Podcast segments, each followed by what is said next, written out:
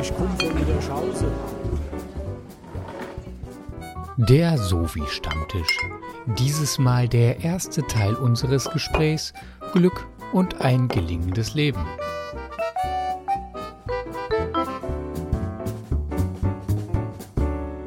Hallo, zurück zum Sovi-Stammtisch. Wieder eine diesmal etwas längere unbestimmte Zeiteinheit. Nachdem wir ein strenges Format haben, werden wir jetzt wieder ein längeres Gespräch führen und zwar über ein Thema, über das es sich auch lange zu sprechen lohnt. Ähm, was man, glaube ich, schon daran erkennt, dass die Menschheit generell sich an diesem Thema schon relativ lange abmüht. Und zwar gelingendes Leben. Das ist beim meinem Laienkenntnis nach ein Thema, das auch die Philosophiegeschichte schon sehr lange beschäftigt. Und gerade deswegen haben wir auch wieder unseren Stammphilosophen Dr. Alexander. Hallo. Hier. Und. Habe ich zu früh Hallo gesagt jetzt? Nein. Nein also. Man kann niemals zu früh Hallo sagen. Und als zweiter Dominik, unser ähm, Gesundheitswissenschaftler, Soziologe, in diesem Grenzbereich bist du ja. ja. Und zwar als Experte für Lebensstile, weil das auch das Thema ist, zu dem du promovierst. Ja.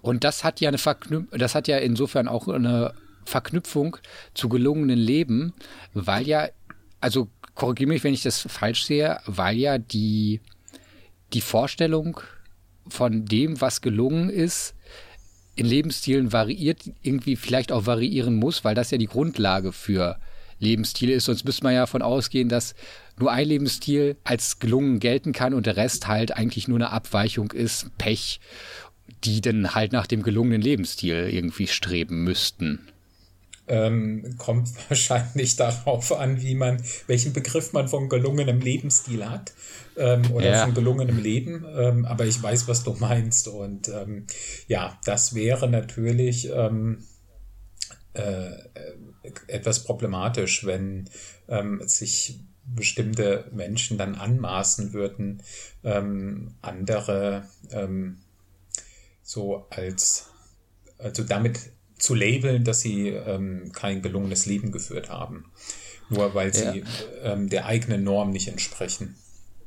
Ähm, und ach so, ja, ähm, ich bin Thomas äh, und habe überhaupt keine, äh, keine Expertise äh, zu diesem Thema. Ich bin praktisch äh, ähm, akustische Dekoration mhm. und äh, ich möchte zumindest äh, einen Beitrag leisten, indem ich ein Spannungsfeld aufmache. Ja. Und zwar ähm, wenn ich das, wenn ich mich richtig erinnere, es gibt eine, eine starke theoriehistorische Verknüpfung auch in der Tradition der Soziologie. Und zwar äh, Erich Fromm, den ich glaube ich schon öfters mal erwähnt habe. Und der hat, also der ist von, hm, von seinem Hintergrund her, war er Psychologe, mhm. war aber ganz entscheidend, gilt als einer der Mitbegründer der Sozialpsychologie.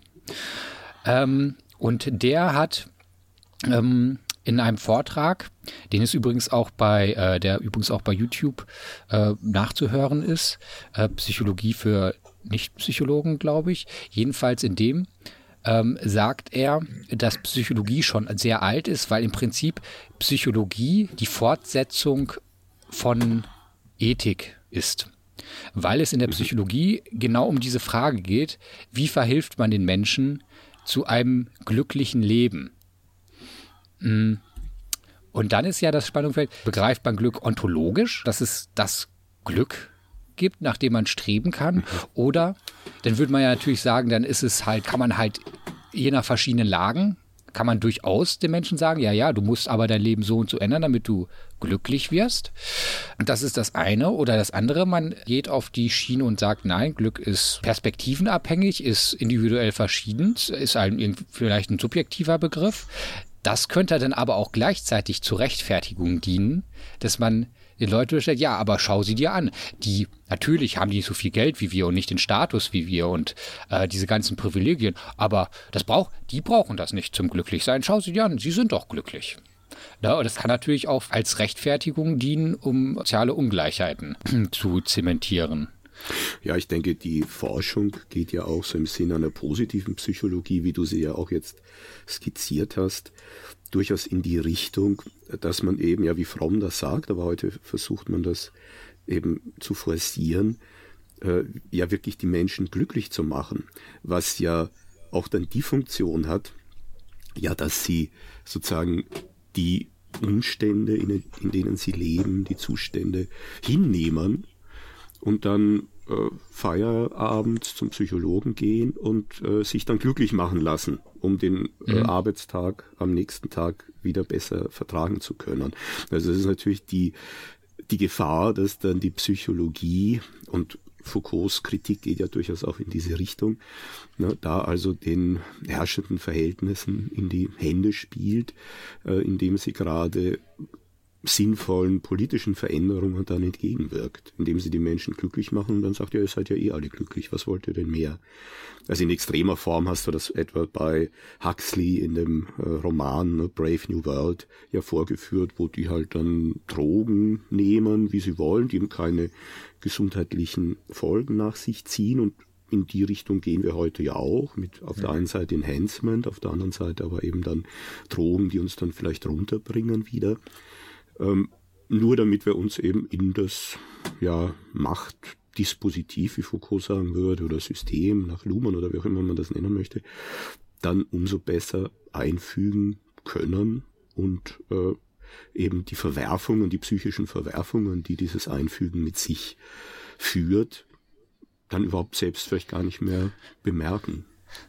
Ich glaube, Luhmann ist da raus, es geht um Menschen, da hat er nichts zu, zu sagen. Na, also er spricht ja schon von psychischen Systemen, ne, die ja, ja, eben dann gerade die, äh, diese Unvereinbarkeit der Systeme äh, mhm. dann ausbaden müssen. Also das ist ja dann der Ort, wo diese äh, äh, Spannungen zwischen den verschiedenen Imperativen, nur denen wir ja folgen müssen. Auf der einen Seite bist du Familienvater, dann bist du, arbeitest du in einem Betrieb, der, und als Familienvater hast du Interesse an einem nachhaltigen Wirtschaften. Als äh, Fabrikant hast du vielleicht Interesse, dass du deinen Dreck ungeklärt in den Fluss leitest, also jetzt sehr plakativ gesagt. Und diese mhm. verschiedenen Handlungsbereiche, in denen wir uns bewegen, mit ganz unterschiedlichen Imperativen, die äh, ja, müssen wir in irgendeiner Weise psychisch in Einklang bringen, was wir aber eben sehr schlecht können.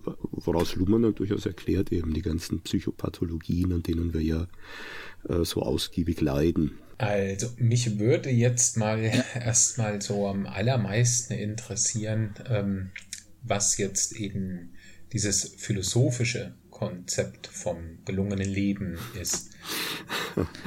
ja, also das, äh, das, das, Philosoph das eine philosophische Konzept. Ja, das, äh, ich glaube, äh, wenn wir das hätten, wären wir natürlich froh oder vielleicht auch nicht. Aber ähm, also ich will vielleicht noch mal doch auf die Brisanz eingehen, auch durchaus aus ähm, politikwissenschaftlicher Blickrichtung. Also wir haben, du hast ja die Psychologie erwähnt, wir haben über die Soziologie gesprochen. Ähm, aber ich gebe ja ein Seminar, das muss ich ja jetzt selbst ankündigen. Thomas, du hast ja vergessen, es zu erwähnen. ich äh, möchte kurz dazu, ich, ich habe im Vorgespräch, ich habe mir extra einen Zettel geschrieben, den ich hier vor mir habe und ich habe es trotzdem vergessen. Ja, genau. Nee, nee, das möchte ich dir nicht zumuten. Ich möchte sagen, denn Alexander äh, gibt nämlich ein, äh, ein Seminar der, an der Uni Osnabrück. Ähm, ich möchte nicht sagen, in welchem äh, äh, Zeitverhältnis das zu dieser Aufnahme steht, weil, weil ich nicht weiß, wann diese Zeit, äh, wann diese Aufnahme äh, gehört werden kann. Äh, genau, aber das Seminar geht, heißt nämlich Glück, Gelingen und Macht. Ähm, ja. Was ja auch, also macht wahrscheinlich, also macht archetypisch für die politische Ebene steht. Also das ist ja, ja. die unmittelbare Assoziation, glaube ich, ja. die bei diesem Begriff ja. aufkommt. Ja. So, Gut, ja, danke für die Ankündigung. Ja. Kein Problem, völlig unaufgefallen. nee, ähm, ja. Also was mich auch erstaunt hat bei dem Seminar jetzt, also es ist wieder sehr gut besucht, ne, es sind äh, über 50 Anmeldungen, was ja eigentlich selten ist für ein Thema, das sich eher mit politischer Theorie beschäftigt, also doch eher mhm. theorielastig ist, aber das liegt sicherlich auch daran, dass ja äh, das Thema Gelingen, gelingendes Leben, Glück auch in aller Munde ist, auch in aller politischen Munde, wenn man so möchte. Nämlich wir haben ja letztes Jahr gesehen, dass die Agenda 2030 verabschiedet wurde als UNO-Resolution, ähm, die mehrere Ziele, 17 sind es, ähm, enthält, äh, und zwar ja unter dem Schlagwort nachhaltige Entwicklung. Also das soll hier erreicht werden. In früheren Entwürfen war allerdings an dieser Stelle durchaus auch von Glück, von Happiness die Rede. Das hat man dann wahrscheinlich doch rausgenommen, weil es, weil es zu schwammig ist. Ähm, aber das sind natürlich, ist natürlich ein Unterfangen, also diese 17 Ziele, also vor allem Armutsbekämpfung, Beenden des Hungers, äh, Zugang zu Gesundheit, zu Bildung äh, und so weiter und so fort. Ich will jetzt nicht alles durchdeklinieren, die durchaus ähm, aber auch entwickelt wurden aus einer, ja, einem Rückgriff auf die antike Philosophie, die wir dann seit den 1980er Jahren äh, wieder zu bemerken haben. Also diesen Rückgriff haben wir zu bemerken. Äh, also du hast ja äh, Ernst Fromm zitiert, der äh, gesagt hat, ne, dass die äh, Psychologie das Projekt der Philosophie fortführt. In gewissem Sinne mhm. stimmt das für seine Zeit. Aber so seit den 1980er Jahren haben die Philosophen wieder selbst und die Philosophinnen vor allem auch äh, wieder selbst das Heft versucht in die Hand zu nehmen. Also wenn man das sich geschichtlich ansieht, war es ja, so, dass also bis zu Immanuel Kant, also bis ins äh, 18. Jahrhundert hinein, ähm, Ethik als ja, moralphilosophische Disziplin als Theorie des guten Lebens betrieben wurde.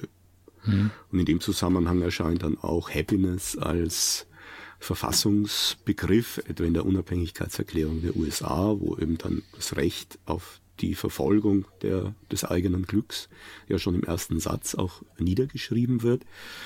Ähm, aber Kant, seit Kant haben wir einen anderen Begriff von Ethik, von Moralphilosophie. Äh, demnach sei Moralphilosophie vor allem die Explikation von Moralität, also von moralisch richtigen Handeln und vor allem die Begründung von Moralität. Gibt sowas wie Moralität überhaupt? Und wie ist sie begründet? Also was ist Moral? Wo hat Moralität auch ihren Sitz? Wie ist Moral zu begründen? Also Ethik vor allem als Begründungsunternehmen äh, und Glück. Vielleicht können wir dann später noch drauf eingehen äh, wieso Kant dieses Glück außen vor hält, hat eben seiner Meinung nach eben nichts mit Moral zu tun, ist auch gar nicht in der Philosophie angesiedelt, sondern in der empirischen Klugheitslehre, also in mhm. ja, äh, erfahrungsgesättigter Lebenshilfe, wenn man das so in heutige Sprache vielleicht übersetzen möchte. Ähm, das setzt natürlich, das was Kant ja versucht hat, ein Wissenschaftsideal der Analyse und Begründung voraus. Und seit den 1980er Jahren, also schon früher, aber seit den 1980er Jahren ist das äh, für die Ethik jetzt relevant geworden. Ist ja dieses Wissenschaftsideal äh, sehr stark fraglich geworden. Und wir, wir wenden uns auch wiederum eben der antiken Ethikkonzeption zu, nämlich dass wir die Frage wieder stellen, worin besteht das gelingende Leben, das gute Leben, als Pionierin ist das sicherlich zu nennen Martha Nussbaum mit ihrem Buch The Fragility of Goodness, also die Fragilität des ja Gutseins, wobei mit gut eben gemeint ist, ein gutes Leben zu führen.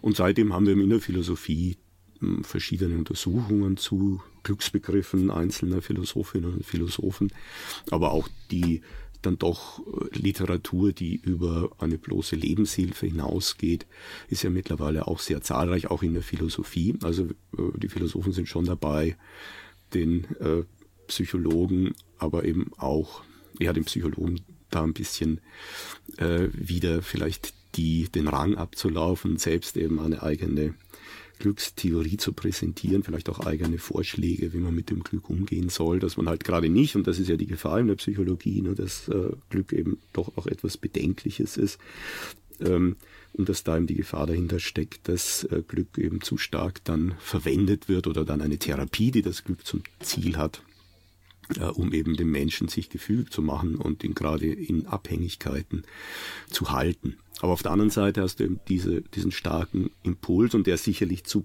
begrüßen in der Weltpolitik, dass wir halt ähm, ja unter vielleicht diesem Vorzeichen Glück dann auch äh, versuchen, äh, weltweit die äh, Situation der Menschen insgesamt zu heben, zu verbessern. Hm. Worauf sich die Unicorn ein. Und was ich noch vielleicht noch sagen will, ich will hier nicht zu, äh, zu lange sprechen, aber eben diese Martha Nussbaum hat eben auch sehr maßgeblich an äh, dann in der Folge nach ihrem Buch The Fragility of Goodness auch institutionell mitgewirkt. Sie war ja an der äh, Universität der UNO tätig und hat sich da eben mit dem Messen der Lebensqualität in Entwicklungsländern gemäß dem Capability Approach von Amartya Sen beschäftigt. Mhm. Und darum, da geht es darum eben, dass man den, das Entwicklungsniveau eines Landes nicht bloß nach den wirtschaftlichen Kennzahlen und den Menschenrechten bemisst, sondern allgemein nach den ja, Chancen der Entfaltung grundlegender Fähigkeiten, vielleicht kann man das so ausdrücken, also der Capabilities, wie es eben dann, äh, dann, dann heißt. Und dieser Ansatz war so erfolgreich, dass wir heute mit dem äh, Entwicklungsindex der UNO, aber auch mit dem Armutsindex ja solche Indizes haben, äh, mit denen die UNO vor allem arbeitet, die eben gerade auf dieser äh, Konzeption beruhen, die im Kern tatsächlich aber aristotelisch ist. Also da ist dieser Rückgriff, wenn du so willst, auch durchaus weltpolitisch fruchtbar, ähm, was man selten liest und selten hört, aber Philosophie ist dann doch vielleicht nicht so ganz schwach und so ganz außen vor, sondern hat dann doch vielleicht äh, ja sogar weltpolitische Folgen auch heute noch. Dominik, wolltest du dazu was sagen? Ja. Ähm, okay, so, dann, dann, dann stelle ich meinen, meinen Kommentar zurück. Ja, also mich wird jetzt mal eben tatsächlich erstmal so ein bisschen ähm, Begriffliches interessieren, mhm. so. Ähm, weil ähm, gutes Leben ähm, hattest du ja jetzt ähm, übersetzt reingebracht. Ähm, ja. Das kann ja je nach Definition von dem, was jetzt gut, ein gutes Leben sein soll, ähm, auch das Gegenteil vom Glück sein, je nachdem, was man jetzt mhm. wieder unter Glück versteht. Das muss gar nicht das Gleiche sein. Ähm, und gelingendes Leben ist ja kann nochmal eine ganz andere Kategorie sein. Ähm, ja. Kannst du das mal so ein bisschen auf den Punkt bringen, was du da ähm, mit meinst? Ja, also wir, wir leiden ja im Deutschen an einer Sprachverwirrung, die es so im Englischen oder im Französischen ja nicht gibt, weil wir eben das Wörtchen Glück für alles Mögliche verwenden. Einerseits so für den günstigen Zufall. Ne, ich habe Glück, ich habe im Lotto gewonnen, ich habe einen Schatz gefunden. Im Englischen ist das Luck oder im Französischen ist das Chance. Im Italienischen Fortuna, also nach dem Lateinischen Fortuna auch. Ne?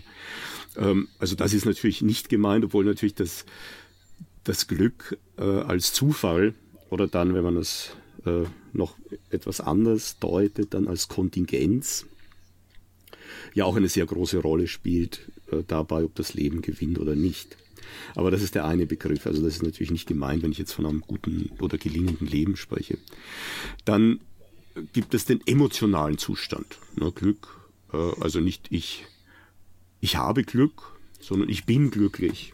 Oft verbunden vielleicht mit Vorstellungen der Liebe. Im Englischen auch leicht zu unterscheiden, Happiness und im Französischen Bonheur. Ähm, oder Felic Felicita im Italienischen. Da gibt es ja den den Song ne, da von Albano mhm. und mhm. weiß ich, wie die Frau Power. Romina Power, ja. Also ich singe den jetzt nicht. Ähm, und äh, also ein emotionaler Zustand, meist ein Hochgefühl, das wir damit verbinden. Ähm, wenn wir uns diesen emotionalen Zustand als reflektiert, also als bewusst und als verstetigt denken, dann erhalten wir die Zufriedenheit, also Stu Zufriedenheit als stabile, Freude am eigenen Glück, wenn man so möchte. Also wenn wir uns selbst bewusst sind, dass wir glücklich sind und an diesem Bewusstsein zufrieden äh, und an diesem Bewusstsein eben eine positive Empfindung, so eine positive Grundstimmung mhm. entwickeln können. Also das wäre dann der Begriff Zufriedenheit, der aber eben hängt an dem Begriff des emotionalen Glücks. Mhm. Kant spricht in dem Zusammenhang dann von Glückseligkeit, also die Begrifflichkeit geht dann wirklich auch durcheinander. Äh, das ist aber, muss alles noch nicht ein gelingendes Leben sein. Also es kann mhm. natürlich äh, ein gelingendes Leben sein, wenn jemand die Zufriedenheit als sein Glück ansieht. oder als, sein, als das Gelingen seines Lebens ansieht. Ne, wie heißt das bei Lehrer Lempel, heißt das, glaube ich, ne? Ach, ich weiß jedenfalls, die Zufriedenheit ist dann so ungefähr das höchste Gut und dann ja explodiert ja sein, seine Pfeife. Ne? Ähm, aber Gelingen des Lebens ist eben ist umfassender und dafür haben auch die modernen äh, Sprachen selten ein eigenes Wort, vielleicht im Französischen noch am ehesten Felicité, anders als das italienische Felicità. Aber die Griechen hatten dafür ein Wort und das ist eben die Bedeutung, die abstrakteste Bedeutung ähm, von des deutschen Glück, wenn man so will. Also Gelingen des Lebens heißt auf Griechisch Eudaimonia. Mhm. Was heißt Eudaimonia? Da steckt unser Dämon drin. Der Dämon ist ja eine ja, christliche Dämonisierung des griechischen Daimon oder der Daimones. Was waren die Daimones? Das waren Schicksalsgottheiten.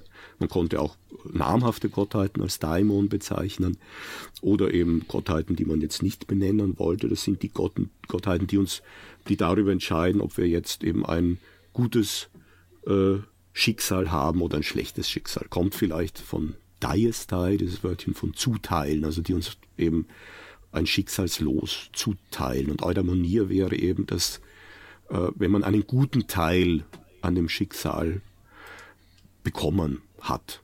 Mhm. Ähm, und in der Tat, das ist ein sehr allgemeiner Begriff.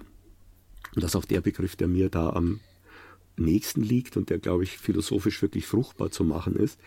Denn äh, er enthält eben genau dieses Element, was ihr schon angesprochen habt, nämlich, ähm, dass jeder ja seine eigenen Gelungenheitsstandards wählen kann. Und das, was für den einen erstrebenswert ist in seinem gesamten Leben, muss ja für den anderen nicht erstrebenswert sein.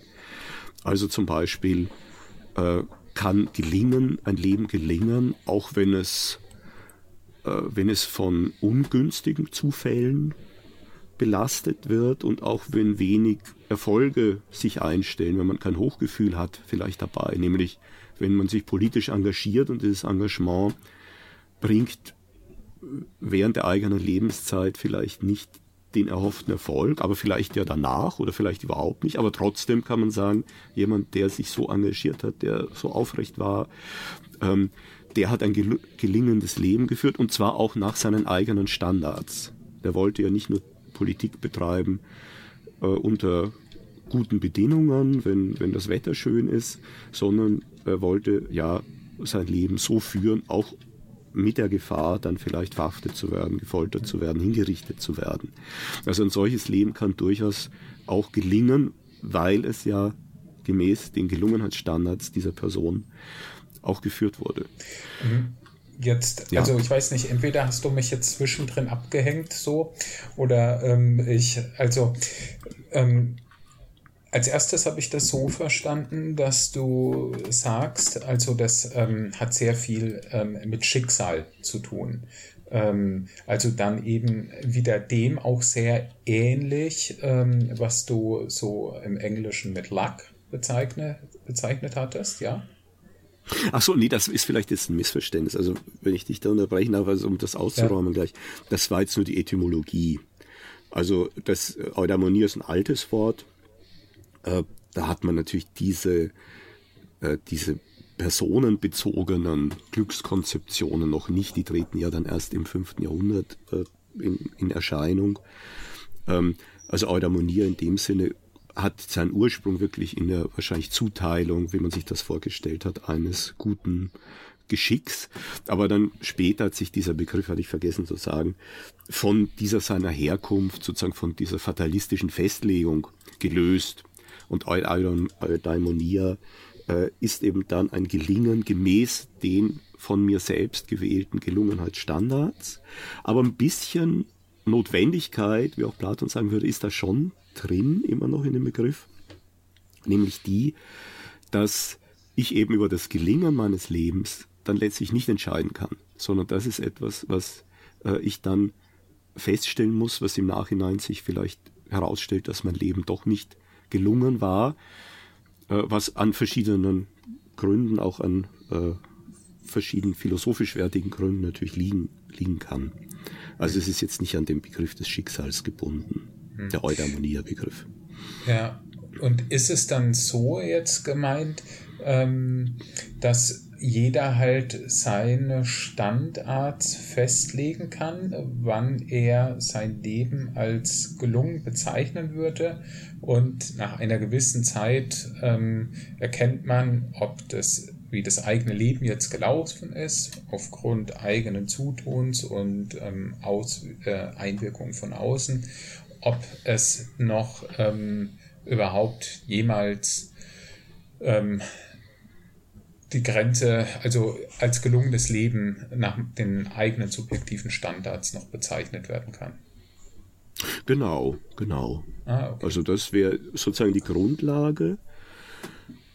Und da würde dann auch die Philosophie ansetzen. Also die würde jetzt nicht, äh, so wie ich Platon interpretiere, nicht sozusagen ein bestimmtes Leben von vornherein als gelingendes Leben vorschreiben mhm. und sagen, ach, ihr, ihr, äh, ihr versagt und so weiter, sondern äh, die Philosophie nimmt zuerst einmal zur Kenntnis, was es an Lebensentwürfen gibt mhm. und wendet sich dann elenktisch an sie, also Ellenchaus ist die Prüfung prüfend und überlegt sich, ja, kann ein solches Leben überhaupt gelingen oder wie hoch ist die Chance, dass ein solches Leben gelingt.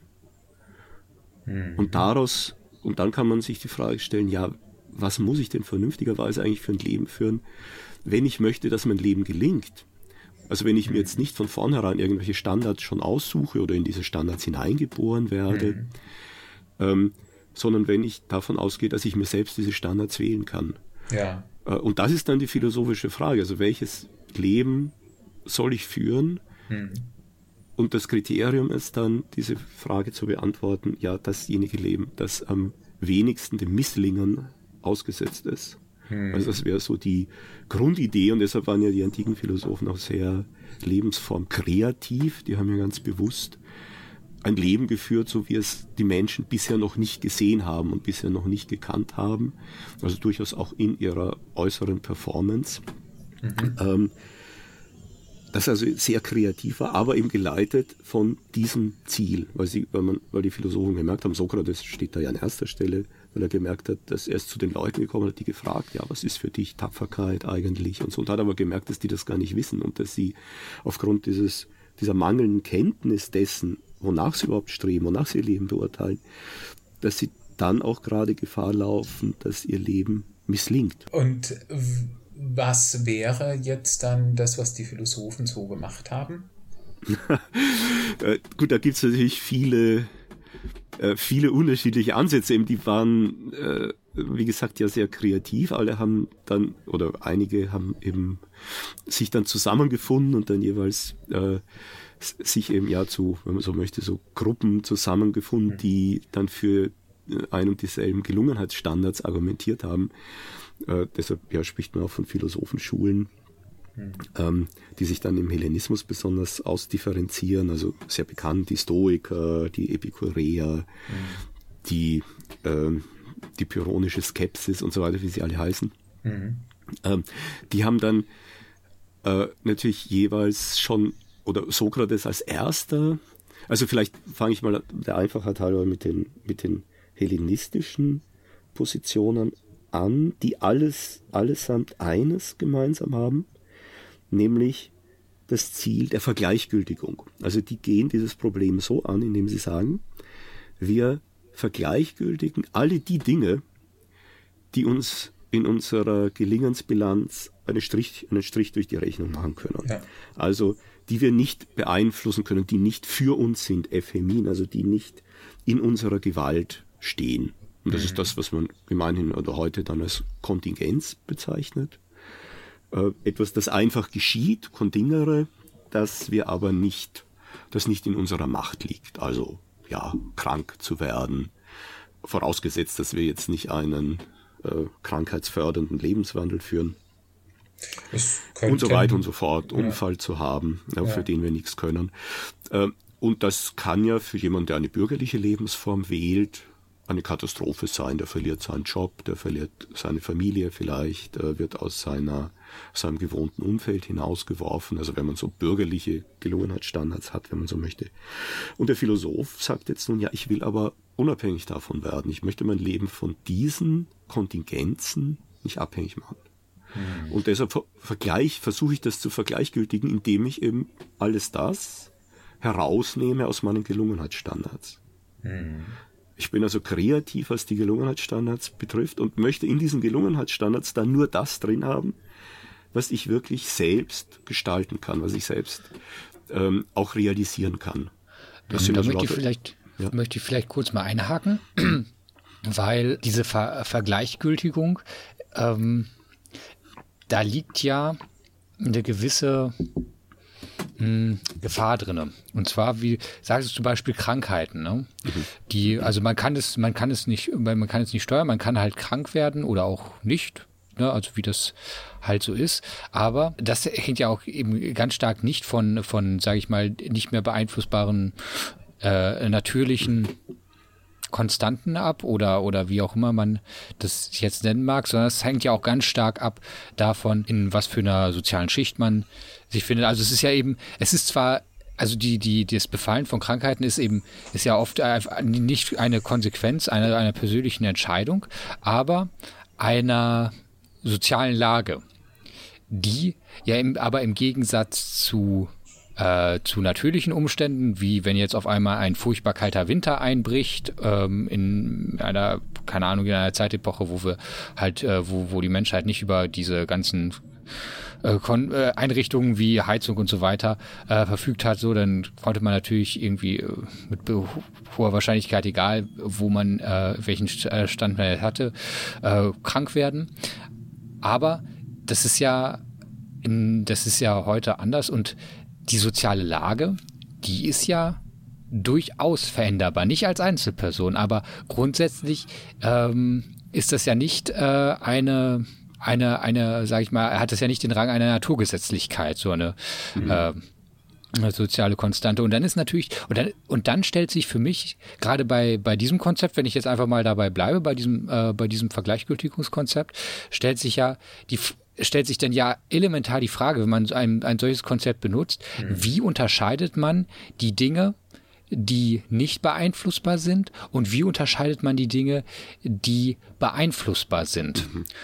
Und das ist, finde ich, aktuell, also es, das ist ja aktuell eine wichtige mhm. Frage, weil es, äh, weil die, ich glaube, es ist ein Problem, mit dem Sozialwissenschaften immer so ein bisschen zu kämpfen haben, weil immer unterstellt wird, diese ganzen sozialen Standards, ähm, also jedenfalls von der, ähm, ähm, von, von, also vom, sag ich mal jetzt vom, wenn man so will, Zeitgeist, ohne das näher auszudifferenzieren, ähm, unterstellt wird, dass diese sozialen Umstände eben nicht, also dass es die, dass es die gar nicht gibt, sondern dass äh, die, das, das, sage ich mal, dass das Schicksal eines Menschen oder das, die, der Status eines Menschen von zwei Dingen abhängt und zwar einmal von den natürlichen Umständen, die nicht geändert werden können und von den persönlichen Entscheidungen. Und wenn man dann halt so dieses äh, das hineinbringt, dass man sieht, okay, nein, es gibt auch, äh, es gibt auch die soziale Ebene, es gibt soziale Umstände, die sind halt nicht auf der Ebene, dass man sie durch persönliche Ein Entscheidung beeinflussen kann, aber sie sind auch nicht auf der Ebene, dass sie,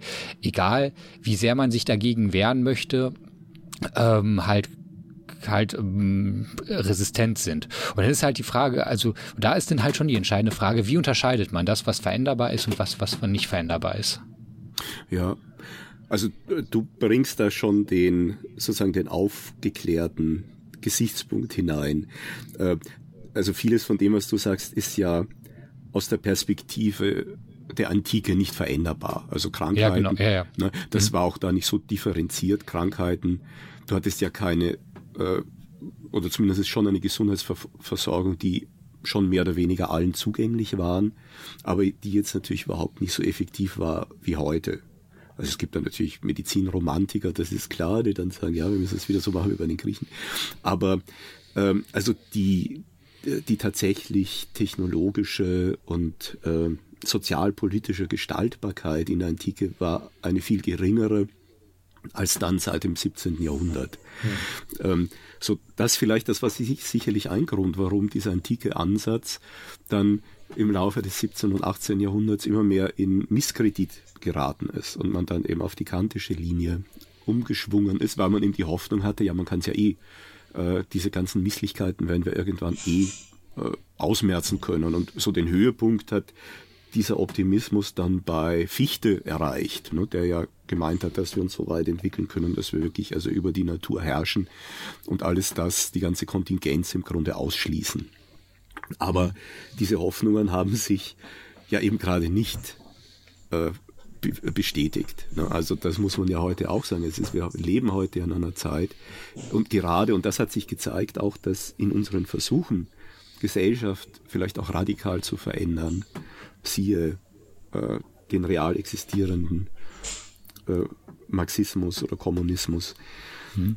oder eben in unseren Versuchen einzugreifen, technologisch in die Umwelt, dass das gerade vielleicht ja fatale Ergebnisse hatte, mit denen wir dann wiederum nicht gerechnet haben. Also es ist oft so, dass Menschen, also die ganze Geschichte ist äh, da eine Folge davon, dass Menschen eine gute Absicht haben äh, und dass sich am Ende dann herausstellt, wie katastrophal das ist. Also es zeigt schon, ich glaube, das hat was damit zu tun, dass wir heute wieder zurückkehren zum Glücksbegriff, dass wir gesehen haben, dass man dann doch, dass doch unsere Kenntnis der, auch der sozialen Zusammenhänge immer noch so gering ist, dass es doch sehr begrenzt möglich ist, wirklich. Aber das ist dann die Frage auch an Dominik, der uns da ja sicher mit empirischem Material weiterhelfen kann, äh, dass trotz all der Hoffnungen ja vielleicht Gesundheit sehr ungleich immer noch verteilt ist in der Gesellschaft.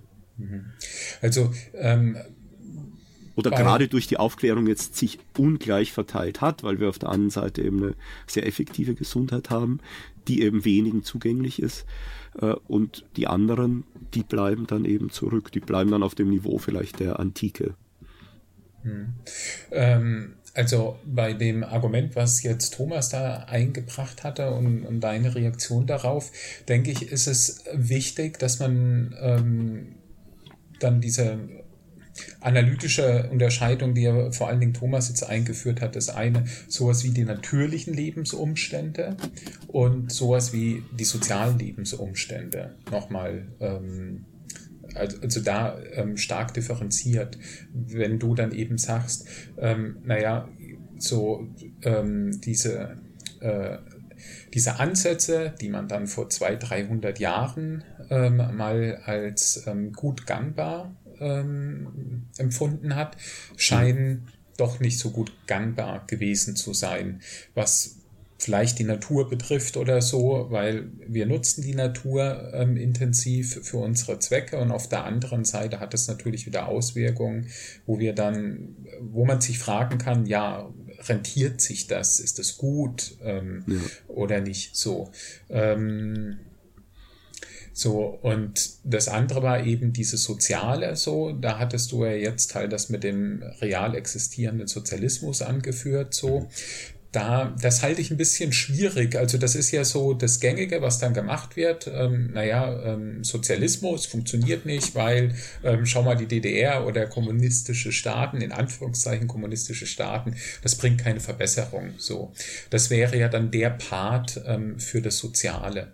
Ähm, so, und ähm, ich glaube, also das ist schon eine ganz wichtige Größe und die auch wirklich richtig viel gebracht hat. Ähm, also vom Feudalismus beispielsweise zu dem, wo wir jetzt sind, ähm, ist das ähm, äh, doch schon was ganz Wertvolles. Und gleichzeitig würde ich sagen, da geht noch deutlich mehr. Ähm, auf der anderen Seite, wenn wir es jetzt mal ähm, auf Deutschland runterbrechen, sehe ich eigentlich Rückschritte in den. Ja. Ähm, insofern ähm, ist da ähm, eigentlich noch Bedarf, da noch mehr rauszuholen. Die, äh, du äh, wolltest gerade noch das beenden. Nein, ich war, war fertig. Ich hätte jetzt ah, also, neun angefangen. Also nochmal dann ein zweites. Okay, denn vielleicht noch nämlich genau dazu, weil ähm, ich finde das ganz interessant. Äh, in der marxistischen Theorie muss er sagen, ähm, die Marx, also Marx selbst, das war ja muss man schon sagen, er war Determinist. So, ne? das, das war ja das, dieser historische Materialismus ist ja ist ja sehr strikter Determinismus. Ne? Also die Geschichte. Ähm, er beschreibt, also er betreibt okay, ja auch Geschichtsphilosophie. Ne? Ja. Ne? Aber die Geschichte, die Geschichte hat einen einen Ablauf, der ist im Prinzip auch vorherbestimmt und der ist durch verschiedene Mechaniken äh, äh, und das Interessante ist, ähm, es, es, es gab denn ja ähm, dieser, dieser, diese Phrase kam nicht von Marx, sondern ähm, aber gab es diese Phrase, das Ende, jetzt ist das Ende der Geschichte, ne, angekommen. Wir sind jetzt wir, irgendwie, wir sind jetzt im Land der Glückseligkeiten mhm. und so weiter. Das ist von Francis Ende Fukuyama, der hat das geprägt, so Ende der Geschichte, aber im Anschluss an Hegel.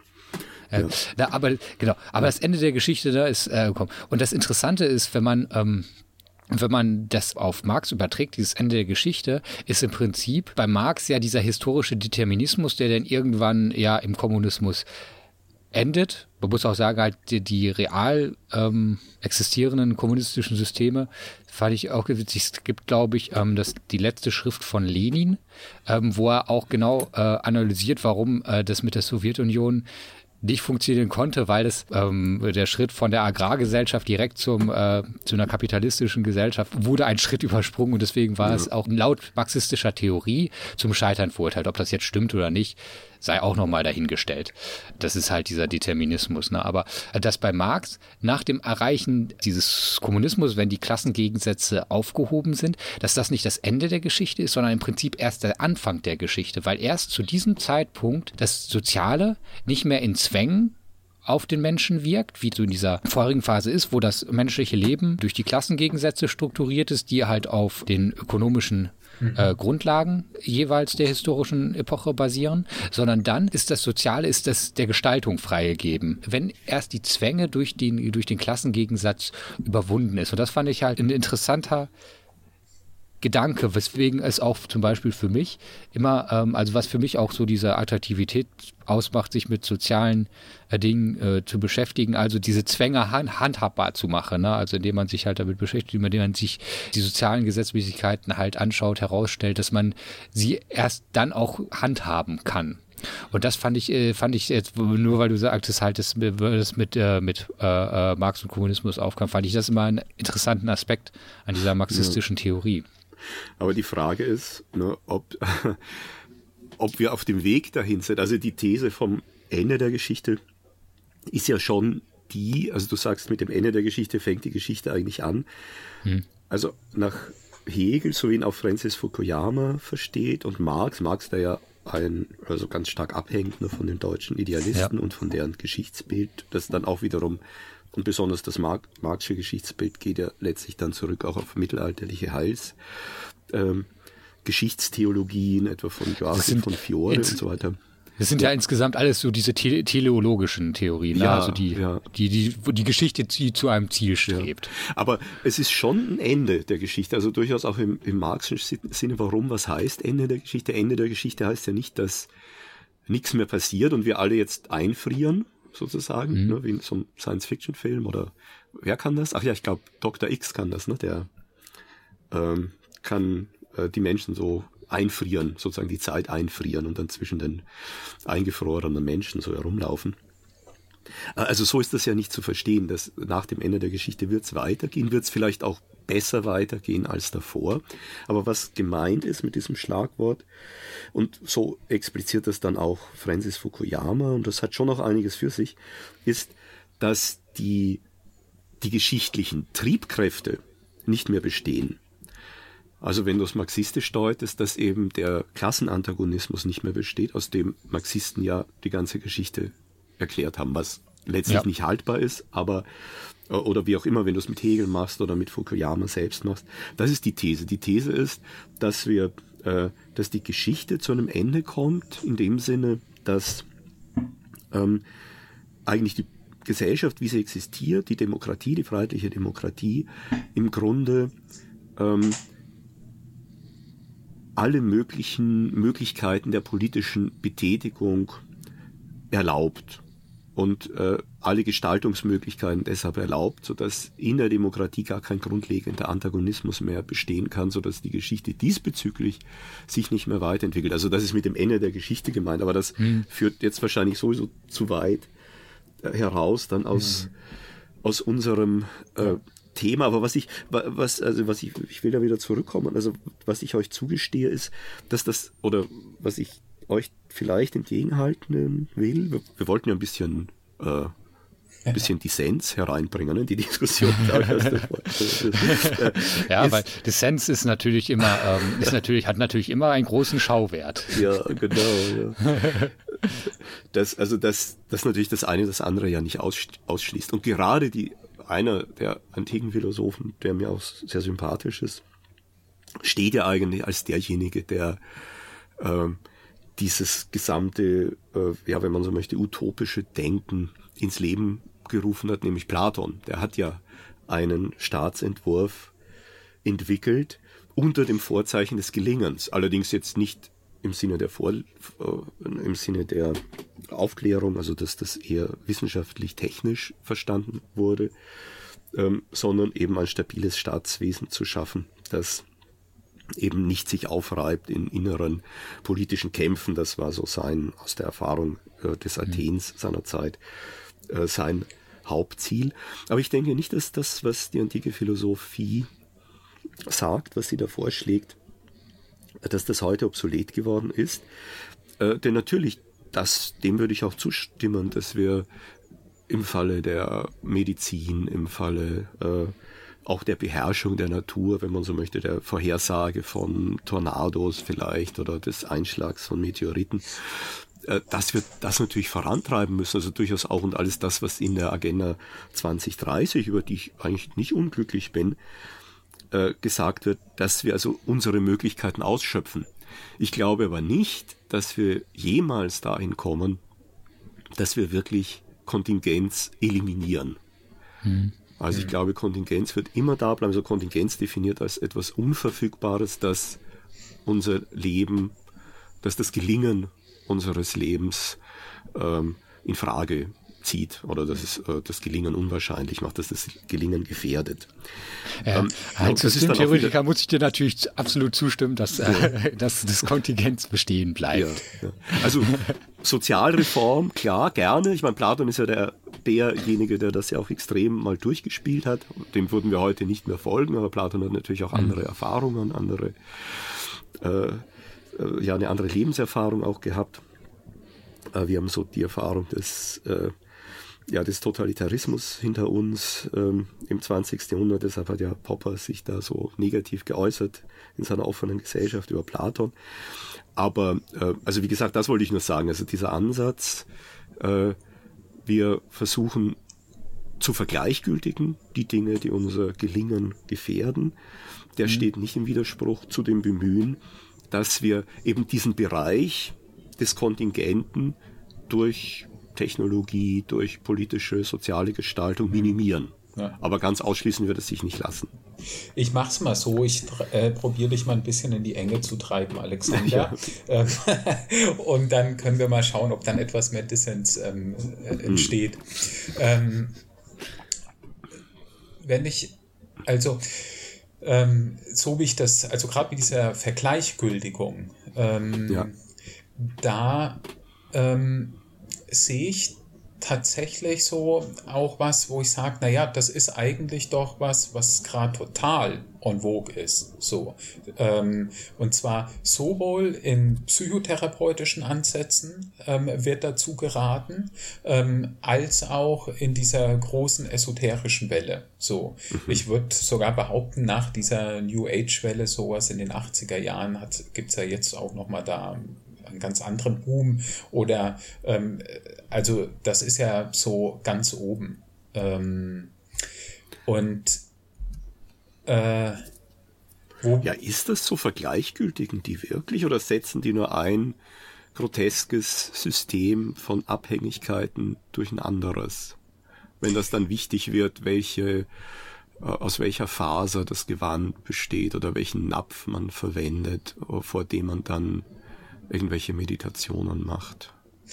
Ähm, Aber das nur als Frage nebenbei ja. natürlich zwischendurch.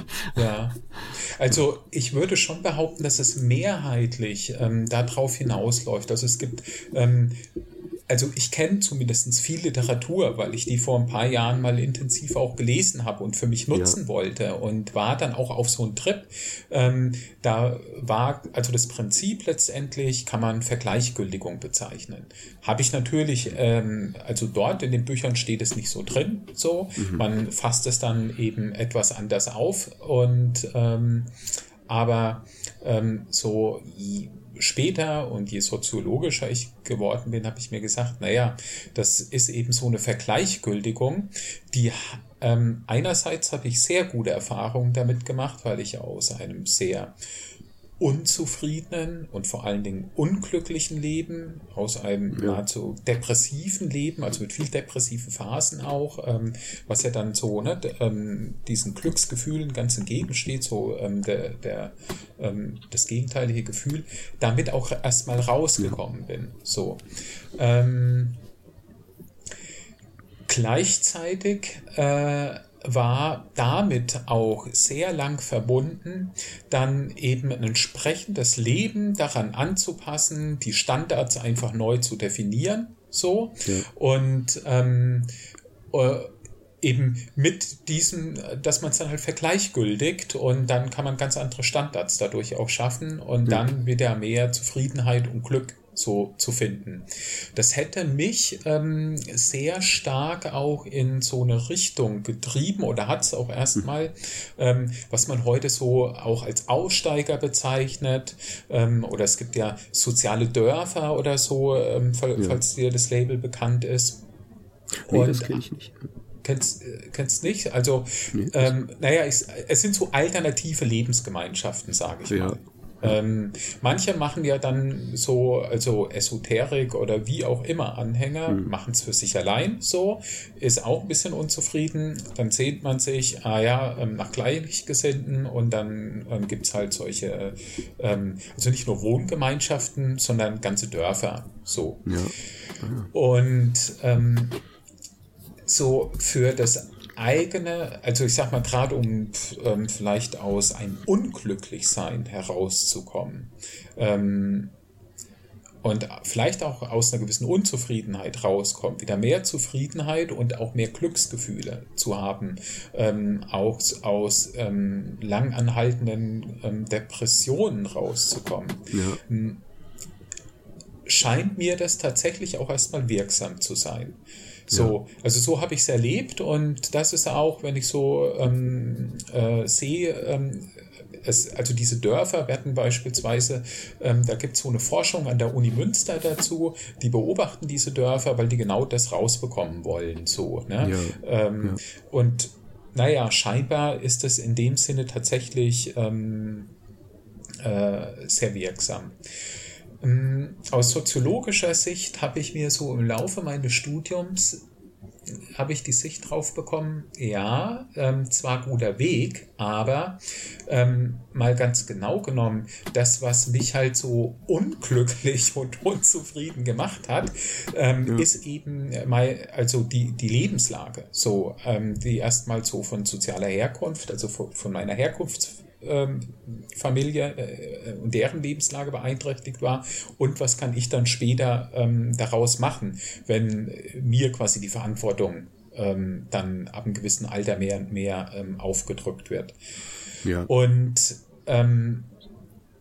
ja, wenn man dann eben ähm, dort, wo ich herkomme und dort, wo ich dann ähm, mit etwa 18. Lebensjahr oder mit dem Erwachsensein erstmal stehe und starte, ähm, liegt es schon sehr nahe zu sagen, oh, ähm, das, wie das jetzt so sozial so gemacht ist, wo ich jetzt stehe und starte und, und was ich an Rucksack jetzt mitbekommen habe, da möchte ich am liebsten fliehen aus dieser Gesellschaft, dann ging es mir besser. So. Ähm, genau, und als Soziologe habe ich mir dann irgendwann gesagt, ja, okay, aber denen gehört ähm, so, äh, also dieses Areal, auf dem wir sind, was wir jetzt halt dann Deutschland nennen oder so, das gehört denen nicht und die haben kein Recht, ähm, mich, ähm, äh, also das muss anders sein, außer dass ich fliehe. Das mag für die sehr angemessen sein. So, für, also ja. ich sag mal, für diejenigen, die davon profitieren, ähm, äh, wenn, also wo, wo einer, sag ich mal, verliert, gewinnt der andere. Und ja. ähm, äh, da dachte ich, ähm, also da habe ich diesen Ansatz als sehr problematisch gesehen. Sowohl wenn das ähm, von Psychotherapie kommt, dass das so ein bisschen beruhigend und sich abfindend mhm. ähm, mit der Lebenslage und ne, äh, man kann an den äußeren Umständen eh nichts machen. Also dann an also da geht es schnell darauf, dich mit den Dingen eben abzufinden und vor allen Dingen ähm, nicht größere Konflikte einzugehen. Also diese Konflikte, von denen wir da sprechen, ist ja jetzt nichts, was man mal, das ist ja kein Konflikt irgendwie zwischen meinem Nachbarn oder meiner Mitbewohnerin oder ja. meiner Schwester oder sowas, sondern das sind ja große Formationen, beispielsweise Klassen, und ähm, es ist ein Klassenkampf dann. Und ähm, wir wissen auch geschichtlich, wie solche Klassenkämpfe mit bürgerkriegsähnlichen Zuständen, was das auch für Leid verursacht so. Und ähm, das äh, wollen einige natürlich verhindern. Ähm, und die sind ganz froh, wenn es dann eben, ähm, sage ich mal, äh, wenn die Psychotherapeuten und die Esoteriker und auch ähm, die philosophischen Lebensberater dann das neue Opium fürs Volk sind. Und ähm, dann bekommt das Ganze eben genau diesen fiesen Beigeschmack von dem, was ja so der Vorwurf war, Religion als Opium fürs Volk. Ähm, jetzt ist es dann halt eben diese verpsychotherapiertisierte äh, philosophischen Ansätze und die Psychotherapie eben als äh, die da eben auch mit, ähm, mit, mit reinwirkt. Und ähm, dann ist das ja natürlich darf, schon sehr kritisch. Darf ich das kurz mal mit, äh, mit, mit, mit, ja, vielleicht eine Anekdote, äh, die vielleicht ganz gut dazu passt. Ähm, es gibt so etwas, ich weiß, ich weiß nicht, ob ihr das kennt, Lach-Yoga. Ja. Ähm, und es gab, so, wenn ich mich richtig erinnere, 2002 in Hamburg eine Initiative, die hieß ein Lächeln für Hamburg.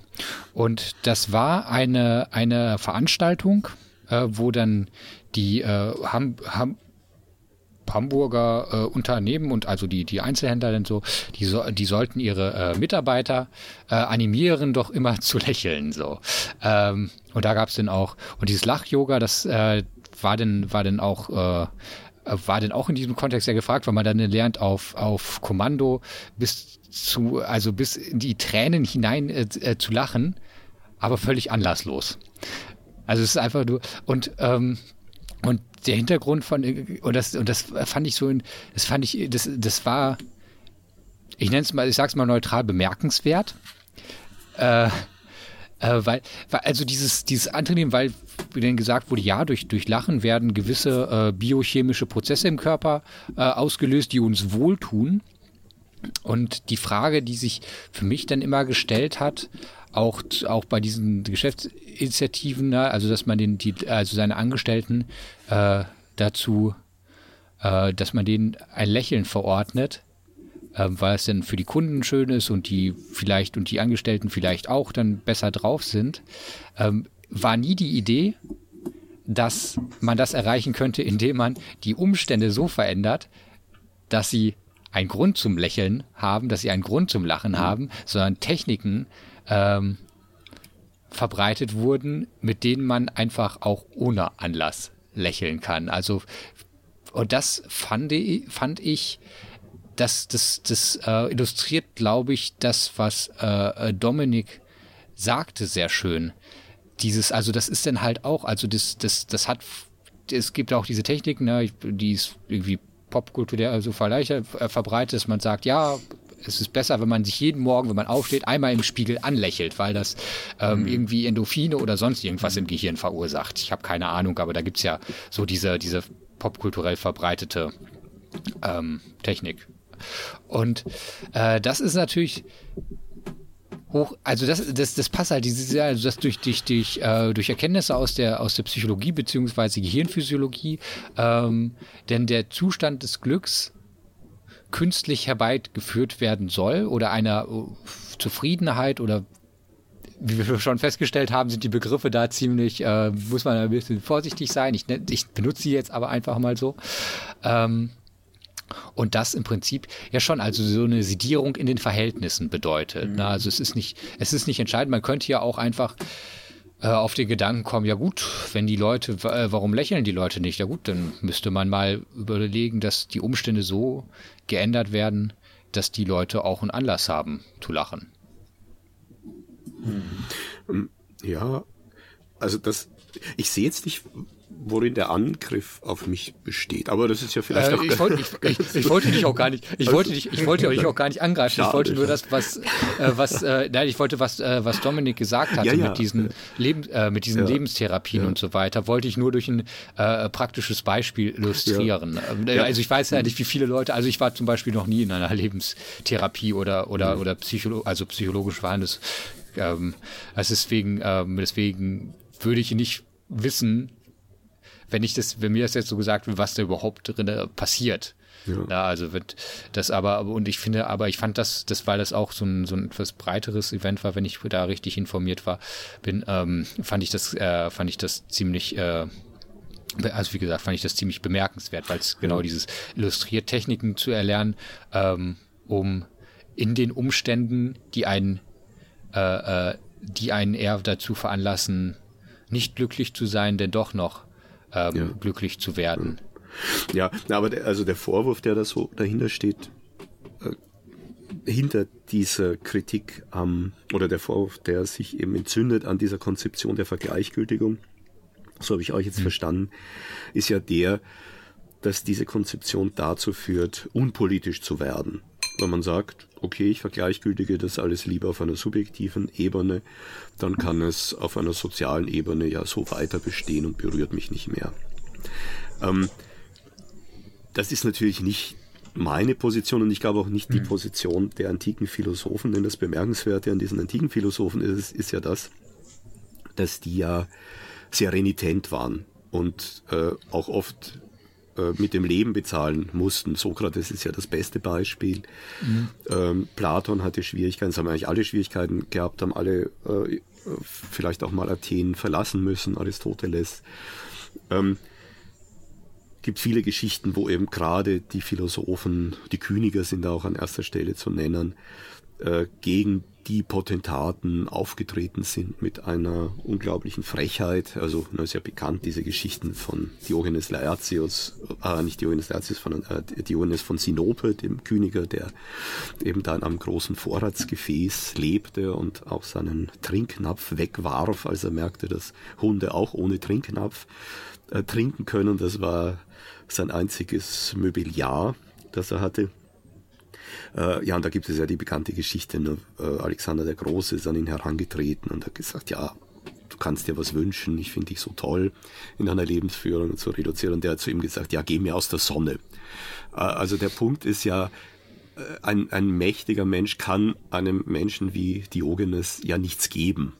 Und das ist sozusagen schon das Heilbare und auch das Subversive an dieser Philosophie. Und deshalb waren alle diese Philosophien durchaus ja auch verbunden, meist zumindest mit einer, ähm, doch mit, mit einer interessanten äh, Staatsphilosophie.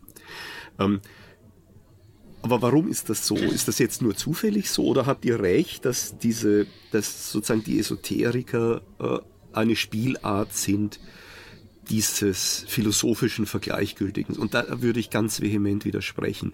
Denn ich glaube, wie schon angedeutet, die vergleichgültigen ja nicht wirklich ähm, Dinge, die sie beein, also oder sagen wir so, nee, die, die vergleichgültigen zwar einiges, aber begeben sich ja dafür wiederum in andere Abhängigkeiten. Es ist ja auch bekannt, ne, dass dann vielleicht in diesen Gruppierungen durchaus äh, faschistoide Strukturen sich herausbilden, dass es dann den einen Sektenführer gibt, denen dann alle in irgendeiner Weise willfährig sein müssen. Es gibt ein Überwachungssystem, es wird, also es geht dann auch ins Totalitäre hinein und so weiter und so fort. Also, äh, und die Tendenz, glaube ich, also das, was äh, eben auch zum Beispiel ein solches Lach-Yoga anbietet, das bietet ja keine Befreiung an von hm, genau. Äh, der Notwendigkeit des Lachens. Also nicht mal davon, sondern es bestärkt dich ja in deiner Meinung, dass du eigentlich lachen müsstest. Nur findest du eben nichts zum Lachen in deinem Alltagsleben.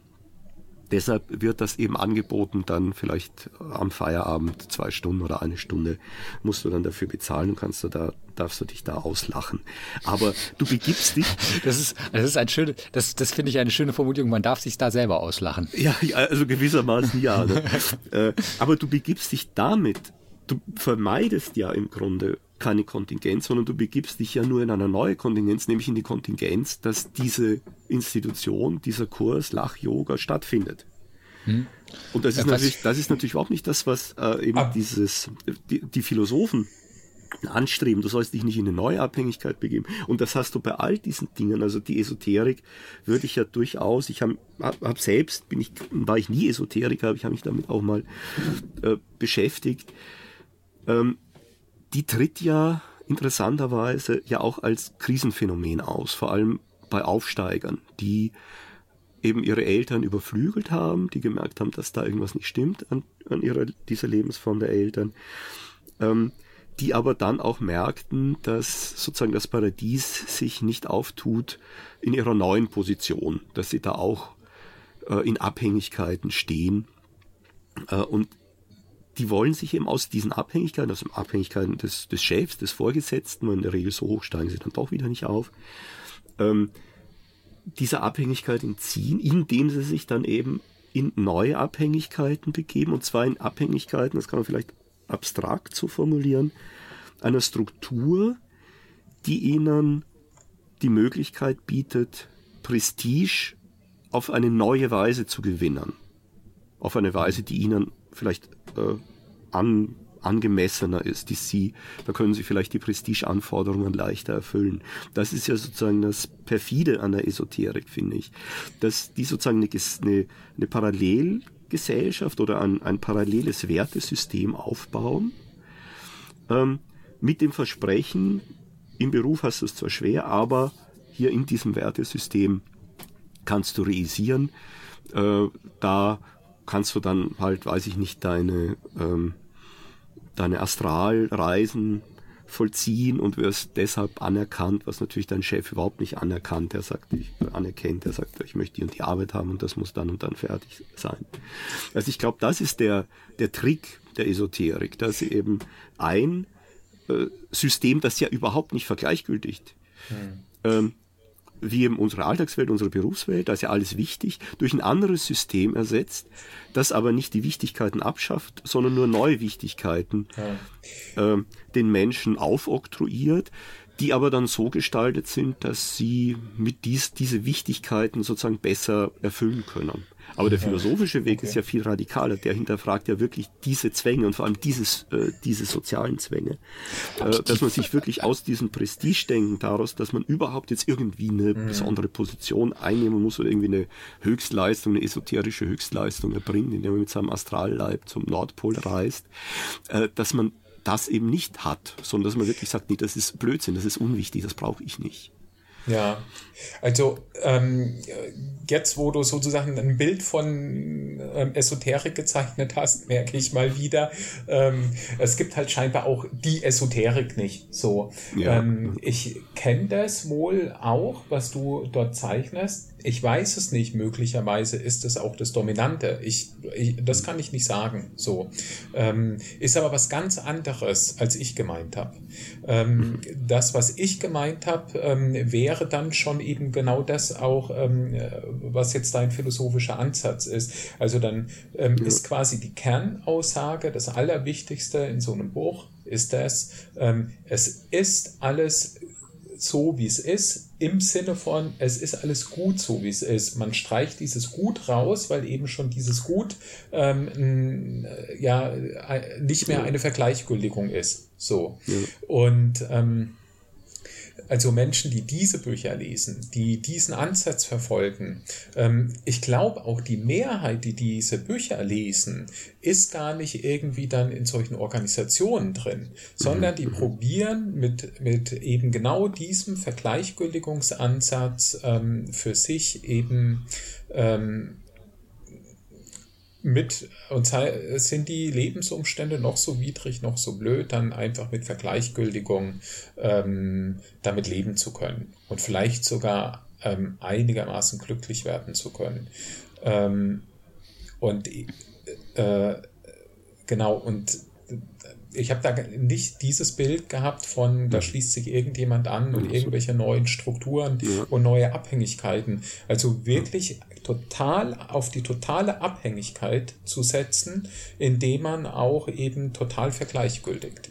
Und ähm, wenn das so ist, dass man halt in der schlimmsten Diktatur lebt oder du bist irgendwo in, äh, in irgend so einem, sag ich mal, in so einer Zelle, in so einer Arrestzelle ohne Fenster oder irgendwas ähm, eingesperrt, würde dann der Anhänger dieser Richtung immer noch sagen, nö, ist alles so wie es ist. So, kein Unterschied zu vorher, fühle mich genauso wohl.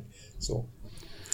Hm, aber also zwei Fragen. Ist das erst einmal wirklich so schlecht? Und zweitens einmal, schließt das denn äh, politisches Engagement aus? Also ist nicht vielleicht derjenige, der, und das ist ja der Vorschlag der Stoiker, es gibt da ja unzählige Facetten, wie gesagt, dieses antiken Ansatzes, dann vielleicht der Stoiker, der ja, die Stoiker haben ja gefordert, dass man sich politisch engagieren soll, aber eben nicht, dass man dann äh, dadurch dann affektiv bestimmt wird und äh, auch nicht von dem Erfolg abhängig wird, mhm. ist dann ein solcher eben nicht besonders unbestechlich. Das ist ja vielleicht, der ist ja dann vielleicht gerade ein besonders effektiver Revolutionär oder wie auch immer oder sozial-evolutionär, der äh, das eben nicht aus dem Antrieb heraus macht, jetzt Sozialprestige zu gewinnen und dass ihm irgendwann mal eine Statue errichtet wird, wenn er erfolgreich hat, sondern der aus der Einsicht in die Notwendigkeit einer besseren Gesellschaft, wo es eben nicht notwendig ist oder wo es vielleicht für die Menschen leichter ist, Dinge zu vergleichgültigen oder wo sie ganz, wo sie nicht in diesen Zwängen gleich von vornherein aufwachsen. Dass der sich eben da ja viel besser, wenn er nicht engagiert ist, emotional äh, viel unbestechlicher ist ähm, denn das musst du mir auch eingestehen, die Leute, die sich politisch engagieren, äh, entweder sie paktieren irgendwann mal mit der, mit der bestehenden Macht, also zumindest besteht diese Gefahr, und werfen ihre früheren Ideale über Bord, oder aber sie radikalisieren sich und wissen dann keinen anderen Ausweg mehr und, und mit den ganzen auch wiederum ideologischen Folgen, dass sie halt dann äh, meinen, also dass sie dann halt ihre eigene Position zu einer Art politischen Religion erheben und dann äh, sozusagen alle Hemmungen verlieren und meinen dann aufgrund dieser höheren Wahrheit dann andere Menschen halt, um ihre politischen Ziele zu erreichen, dann auch ermorden oder foltern zu können. Also das sind ja dann nicht die, äh, die erstrebenswerten ähm, sozusagen Alternativen. Also da gefällt mir der stoische Ansatz dann besser. Ähm, vielleicht, also ich möchte diesem, also ich möchte auf zum einen möchte, äh, möchte ich äh, Alexander zustimmen im Danke. Punkt. Bitte. so, damit gehe ich jetzt. Nein. Äh, und zwar, man kann natürlich, also weil ich finde, man kann ja schon die Frage stellen, jetzt, ähm, was ich vorhin als, als sage ich mal, dass man sich in seinen, in der Position, wo man ist, halt durch diese Techniken selber sediert und ähm, dann irgendwie selig sein Dasein lebt. Weil die Frage, die man ja schon stellen darf, ist es wirklich bedeutend, dass man glücklich ist oder reich oder also gibt es einen Unterschied zwischen, dass man glücklich ist oder einfach nur denkt, man wäre glücklich? Also es ist ja, äh, wenn man halt auch unter diesen schwierigen Bedingungen glücklich sein kann, wenn man dafür Techniken gefunden hat. Ähm, ich hatte auch tatsächlich, äh, als ich das Beispiel gebracht habe und auch äh, bei dieser Esoterik auch eher Dominiks äh, Variante vor Augen, also ne, also individuelle esoterische Techniken, um in seinen aktuellen Lebenssituationen irgendwie zufrieden zu sein. Ne? Und man könnte ja sagen, ja gut, wenn das, wenn das da für die Leute funktioniert, dann ist es doch schön. Ne? Also was will man denn mehr wünschen? So, ne? Also wenn sie halt auch unter diesen Umständen glücklich sind, sind, sind sie glücklich. Glücklich ist glücklich. Ähm, na, ja, aber, das kann man ja, das, das, also ich finde, das kann man ja berechtigt fragen. So, ne? Ist es, ist, gibt es da ähm, was, was für mich dann viel interessanter ist, ist, glaube ich, dann dieses Spannungsfeld, was sich auftut zwischen individuellem Glück, na, also den individuellen Zustand des Glücklichseins, der Zufriedenheit äh, und so weiter und ähm, den, äh, den sozialen Auswirkungen. Weil, weil dann ja die Frage ist, also ob äh, führt diese Konzeption, die angeboten wird, also weil ich denke auch zum Beispiel, dass also dass dieses diese diese diese unabhängige Person ähm, schwierig schwierig zu denken, weil ähm, ein Mensch halt, also Individualität halt immer Sozialität voraussetzt. So, ne? Das Individuum kann sich nur im sozialen Hintergrund ausbilden, vielleicht so in so einem dialektischen Verhältnis. Ähm, und dann ist halt die Frage, also wozu führt dass diese Menschen in ihrer Position glücklich werden können. Wozu führt das gesamtgesellschaftlich? Wenn jetzt zum Beispiel nämlich das anerkannt ist, dass diese Techniken äh, in den Positionen glücklich machen, ne, wozu führt das, dass zum Beispiel in andere, ähm, bei denen diese Techniken nicht funktionieren, trotzdem zu diesem Dasein in dieser Position verdammt sind? Ähm, weil weil weil es sich nicht äh, weil weil weil weil es sich eben nicht halt eine Bewegung mobilisieren lässt, die äh, die die aus die, also die, die diese äh, Rahmenbedingungen ändert. Und da finde ich es dann halt, also weil dann muss man sich auch gar nicht ähm, auf diesen Konflikt einlassen, ob jetzt, äh, ob jetzt ein, ein Zufriedenheitszustand jetzt gut ist oder schlecht, ob der jetzt vorgetäuscht ist oder wirkliches Glück ähm, verheißt, sondern dann ähm, wird, finde ich, die Frage, also weil dann wird die Frage interessant, ähm, wie, wie, äh, wie, welche Auswirkungen hat das gesamtgesellschaftlich gesehen? Weil für mich dann, also, also als Soziologen halt so persönliche Motivationen, ich weiß, es ist der andere soziale, aber für mich spielen persönliche Motivation gar keine große Rolle. So, ne? Die können halt sein, wie sie sind, so, ne? aber halt äh, Handeln hat halt Folgen immer unabhängig von der Motivation, so die, die, die, die auftreten. Mhm. Ich muss jetzt noch mal ein bisschen mehr auf Alexanders ähm, letzte Aussage noch mal zurückkommen. Ähm, ja. Äh, also mh, mm, du hast ein Stück weit recht mit dem, was du da sagst und das ist ja auch ähm, ist ja auch gut. Ähm, nur glaube ich nicht. Ähm, also du hast jetzt gesagt, es gibt dann die, die halt ähm, an die Macht dann kommen wollen und ähm, dann eben selbst, was sie sich zum Ausbeuter, zum Diktator oder wie auch immer werden. So. Ähm, also politisch aktive. Das mag es ja. auch geben, aber das ist doch nicht die Alternative zu, zum Stoiker. Ähm, das hat auch nichts damit zu tun ähm, äh, mit Gleichgültigkeit oder so, sondern ähm, das hat eher was damit zu tun, denke ich, wie sehr du an Gier, Habgier, Ruhmsucht und so weiter, ähm, äh, wie, wie sehr du davon betroffen bist, dich darauf einlässt. So. Und da gibt es schon Unterschiede zwischen den Menschen. Und ja. ähm, das macht sozusagen aus, ob das ähm, dann politisch wertvoll wird ähm, und fruchtbar für eine gesamte Gesellschaft oder eben nicht. Und ähm, die, die gibt es schon, aber äh, man braucht eben genau trotzdem diese Leidenschaft und eben nicht diese Gleichgültigkeit, ähm, um, um überhaupt zu kämpfen zu können. Also wenn ich mal an jemanden, was weiß ich, wie, wie Gregor Gysi ähm, oder Lafontaine oder Wagenknecht denke, so, die werden, die sind mit Sicherheit auch nicht frei komplett frei von, von Ruhmsucht oder so. Der Gregor Gysi spricht ja auch ähm, drüber, dass das eine seiner Schwächen ist, so, ne? Aber sowas wie Gier, Habgier, ähm, sind bei denen eben deutlich weniger ausgeprägt.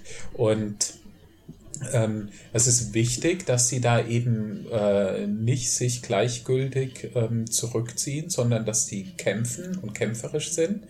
Dazu mag dann hin und wieder mal das gehören, dass man eben auch mal dickfällig und gleichgültig sein muss, um das überhaupt aushalten zu können. Aber das darf nicht der Schwerpunkt sein, würde ich vermuten.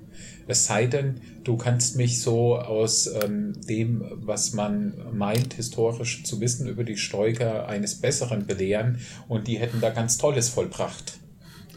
Na gut, aber ob äh, jetzt die von dir genannten ganz tolles vollbringen und vollbringen würden, ist auch fraglich. Ne? Also das ist natürlich wirklich ein, ein, äh, ein, ein grundsätzlicher Punkt. Aber wenn du dich jetzt hinstellst vor die Menschen und sagst, ich kann es besser und ich weiß es besser, weil ich eine bessere Einsicht habe in die Abläufe, dann ist das ja auch zu hinterfragen. Ne? Also jedes Engagement setzt ja eine bestimmte Gesellschaftsdiagnose voraus. Es ist wirklich so schlecht. Aber diese Diagnose ist auch wiederum sehr stark von der zugrunde liegenden Theorie beeinflusst. Wenn man die Marxische Theorie nimmt, äh, die ist von, was ihr Ende betrifft, sehr unklar.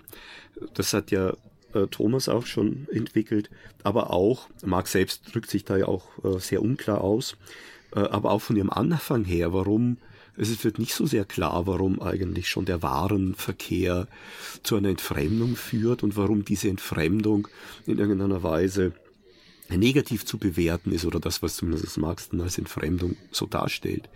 Also da gibt's schon ganz grundsätzliche Fragen. Also es kann sein, damit muss man natürlich immer rechnen. Also äh, das ist eben die Frage, wenn jemand sich da anbietet als Alternative, dann äh, erhebt er einen Erkenntnisanspruch, den er selten einlösen kann. Und da kann ich auf die Geschichte verweisen, weil viele Maßnahmen, die die Menschen getroffen haben, auch übrigens die äh, Potentaten getroffen haben, die uns unliebsam sind, ähm, gar nicht in ihrem eigenen Interesse waren. Also das bekannteste Beispiel ist wahrscheinlich vielleicht auch das eindrucksvollste. Äh, Ludwig XIV., der eben die Wissenschaften, die Künste förderte, der den Bürgern eine gute Ausbildung ermöglichte, ja, weil er eben äh, gute Militärtechniker brauchte, weil er gute äh, äh, ja, Ingenieure brauchte für seine Paläste und so weiter und so fort, weil er sich erhoffte, durch eine bestimmte Wirtschaftspolitik eben seine horrenden höfischen Ausgaben decken zu können.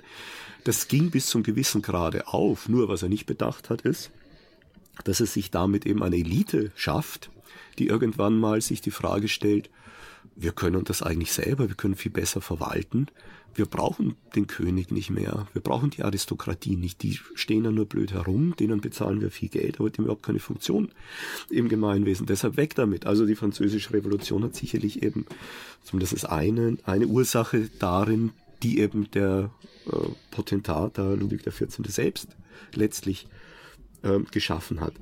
Und so passiert es natürlich im Negativen auch. Die Menschen denken sich, ja toll, wir machen was Tolles und dann kommt irgendwie ein Katastro was ganz Katastrophales dabei heraus. Also das ist das eine, die, die Erkenntniskritik, die natürlich bei Philosophen ja immer zentral ist. Ähm, und dann zweitens, die Philosophen wissen natürlich genau, und deshalb haben sie dann ja auch ähm, Staatsphilosophie betrieben, dass sie ja in der Entwicklung dieses Bewusstseins, das sie haben, ja nicht unabhängig sind von der Gesellschaft. Platon brauchte seinen Lehrer Sokrates.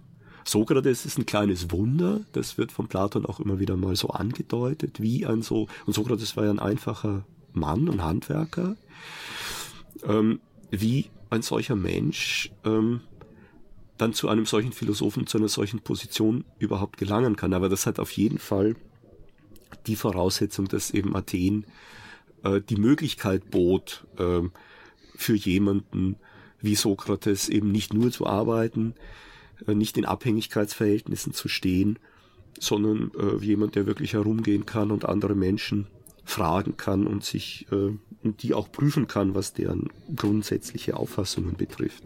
Und das wusste Platon, dass das, äh, dass die Philosophen da ja auch kontextgebunden sind. Und deshalb hat er ja eine eine Staatskonzeption entwickelt, in der man äh, am ehesten noch Philosoph sein kann, ohne sich verbiegen zu müssen. Und das ist, das führt jetzt auf den zweiten Aspekt. Du stellst das so hin, als ob ich jetzt mich auf die politische Auseinandersetzung einlassen könnte, ohne selbst da Schaden zu leiden sozusagen. Und ich glaube, das ist illusionär. Äh, und das zeigt ja auch, auch Foucault auf. Also die, äh, wenn du dich, wenn du die Machtspiele mitspielst, oder es zeigt auch schon im Grunde Platon auf, dann wird deine, also antik jetzt ausgedrückt, dann wird deine Seele so geformt, dass sie eben die Imperative und die Standards dieser Machtspiele übernimmt. Und da bist du nicht frei davon. Nicht? Also das ist, glaube ich, das ist, glaube ich, wirklich illusionär, dass man sagt, ich bleibe völlig unangetastet, das äh, reine sittliche Objekt und begebe mich jetzt in die Politik und ähm, und spiele da jetzt nicht mit. Ja, dann wirst du nicht mhm. erfolgreich sein. Das ist ja auch dieser, diese Vorstellung, also das halt ein reines sittliches Objekt. Man kann ja nicht sittlich sein, ohne ohne also ohne den ohne den gesellschaftlichen Kontext, der erst halt den also der erst einem die die das einem die Möglichkeit gibt überhaupt eine eine Kategorie wie Sittlichkeit zu denken, also in diesen Kategorien zu bilden und dann ist es natürlich auch naheliegend beziehungsweise schon fast zwingend, wenn man halt seinen sozialen Kontext, seine, seinen sozialen Interaktionsraum ändert, dass natürlich dann man sich, äh, man sich auf diesen, in diesen, in diesen sozialen, also in, in anders geformten sozialen Zusammenhängen dann auch die, äh, die, sag ich mal, die, äh, internal, die internalisierten sozialen Kategorien sich verändern. Ne? Also das, das, das, das hängt ja auch zusammen irgendwo. Da, also man, ja. was, was, na, Aber was zum, zum Guten oder zum Schlechten? Also wirst du, da setzt du dich mehr der Macht aus und spielst du mehr das Machtspiel oder weniger? Und ich denke, du spielst mehr das Machtspiel, wenn du dich auf äh, eben auf dieses Niveau äh, begibst. Also ich will das jetzt auch gar nicht, will das jetzt gar nicht abwerten. Und das ist ja die Frage, ist das jetzt gut oder schlecht? Das hängt, glaube ich, auch ganz stark, das hat auch die antike Philosophie herausgearbeitet, ganz stark ab von dem Kontext, in dem du dich engagierst. Wenn du dich als mhm. Höfling engagierst, wirst du natürlich ganz anders geformt und überformt und verformt, als wenn du dich in einer, äh, in, einer, unter, in einer freiheitlichen Demokratie ja. ähm, engagierst. Ähm, und da gibt es ja auch andere Positionen. Also die Position des Aristoteles ist ja die, dass du gerade in diesem Engagement als Politiker dann eben ja deine Tugend entwickeln musst und auch entwickeln kannst, wenn das System dem förderlich ist. Wenn's ein, wenn das System dem nicht förderlich ist und ein höfisches System oder ein stalinistisches oder ein Führersystem war sicherlich nicht, äh, sicherlich nicht förderlich, deine, deine Tugend zu steigern. Aber mhm. die Demokratie, das kann, kann, würde ich jetzt nicht ausschließen wollen. Aber die Gefahr bleibt trotzdem, dass du halt dann. Überformt wirst von Zielvorstellungen, ja, die dich letztlich wieder falsch bestimmen. Ja, also, aber ähm, ja. Alexander hat er ja jetzt dann so ein ganzes Bündel aufgezählt, so an äh, was Gegenargumente sein sollen. Ähm, nur, also eigentlich muss ich sagen, davon ähm, war keins brauchbar. Einfach aus dem Grund, ähm, äh, das ist alles wahr, aber entweder macht man sie als Totschlagargumente, ähm, dann ist es aber wirklich nicht brauchbar. Ähm, oder man sagt, naja, aber es sind keine Totschlagargumente, dann kann man sagen, ja klar, das gibt's und das stellt alles Probleme dar und das sind, sind Randbedingungen oder sowas. Also wenn man dann eben politisch aktiv ist ähm, oder von mir aus auch revolutionär aktiv ist als eine etwas härtere Kategorie, natürlich, es macht was mit einem. So. Aber mhm. ähm, das ist, ist kein Totschlagargument. Ähm, wenn du Stoiker bist, ja nicht. Ne? Ja, Angeblich, wenn ja, man das sein kann. Ja, genau. Ja, du würdest es dann ja noch nicht mal machen. So. Und es ist auch die Frage, ähm, gibt es da nur die Kategorie der, der Stoiker oder ähm, gibt es auch andere? Ähm, also es würde ja, glaube ich, wenn du ähm, also, also bestimmte Politiker fragst, naja, ähm, du bist da hingegangen und ähm, weil du gesagt hast, das ist böse und falsch, wie die das machen und ähm, jetzt bist du da zehn Jahre dabei, würdest du sagen, du bist auch so? Ja? Die meisten würden sagen, vielleicht hat etwas abgefärbt, aber ich bin immer noch auf dem Weg und es gibt ja diese Unterschiede. Und natürlich, es ist doch geradezu eine Selbstverständlichkeit, dass man eine Analyse hat, und natürlich kann eine Analyse auch falsch sein. So. Ähm, aber man, äh, also man kommt nicht drum herum um diese Analyse. Und da gibt es eben welche, die, die besser und die schlechter sind. So. Und ähm, natürlich ist es immer ein Stück weit Anmaßung, aber es passiert ohnehin irgendwas. Ähm, also ähm, es wird ja permanent gehandelt. Und da steckt ja schon immer auf irgendeiner Ebene ein Denken, eine Erkenntnis, nach der man es macht. Also man kann, das würde zur absoluten Nichthandlung führen. Die, es ist tatsächlich wichtiger, wer hat warum die bessere Analyse. Und wer hat auch natürlich warum welches, ähm, welches Motiv oder wofür tritt er ein. Ich möchte mich da zu euch beiden in eine Gegensatzposition bringen. Jetzt kommt Luhmann, nein. wenn, das, wenn das gesagt ist, schon klar, gleich klar, worum es gehen wird. Äh, Aber das bringt jetzt, Weil, das verschärft das Ganze ja nur, wenn du jetzt Luhmann auch noch da reinbringst. Wir müssen schon ein bisschen beim handelnden Subjekt nee, bleiben und äh, ja, ja, nee. Und, ähm, und ja, ich möchte, ähm, ich möchte nämlich ähm, auf einen Punkt hinaus und zwar Mm, wenn, also ich möchte, ich möchte, das, das hängt für mich ganz stark mit diesem, äh, mit diesem Konzept, also Begriff und dem Konzept von Zwängen zusammen. Ne? Also als Mensch befinden wir uns in Zwängen und ich würde auch tatsächlich, also ich würde tatsächlich sagen, wir befinden uns notwendig in Zwängen. Ne? Einmal sind es, oh, pardon, ich habe mein Mikrofon gehauen. Ähm, wir also in, in, in natürlichen Zwängen, ne? wir sind zum Beispiel der Schwerkraft ausgesetzt und so weiter. Ich Gut, jetzt gibt es Flugzeuge, aber ich kann jetzt ohne technische Mittel kann ich nicht fliegen, egal wie sehr ich das gerne möchte. So, ne? das, äh, ist natürlich eine Einschränkung, ist also sozusagen ein Zwang, dass ich auf, Boden, auf dem Boden bleiben muss. Ähm, und es gibt auch soziale Zwänge und ähm, ich denke, also ich denke, das, das zwangfreie, die zwangfreie Person ist für mich, also ist für mich nicht vorstellbar. Ich glaube nicht, dass es die geben kann. Und die Frage ist dann, ähm, welchen Zwängen setzen wir uns aus? Und da muss ich sagen, es gibt halt durch so, ähm, durch soziale, ähm, Organisation und so weiter kann man sich zum großen Teil von natürlichen Zwängen befreien, zum Beispiel indem ich ähm, äh, meine, meine Nahrungsproduktion halt so, anfange sozial zu organisieren, kann ich effektiver werden,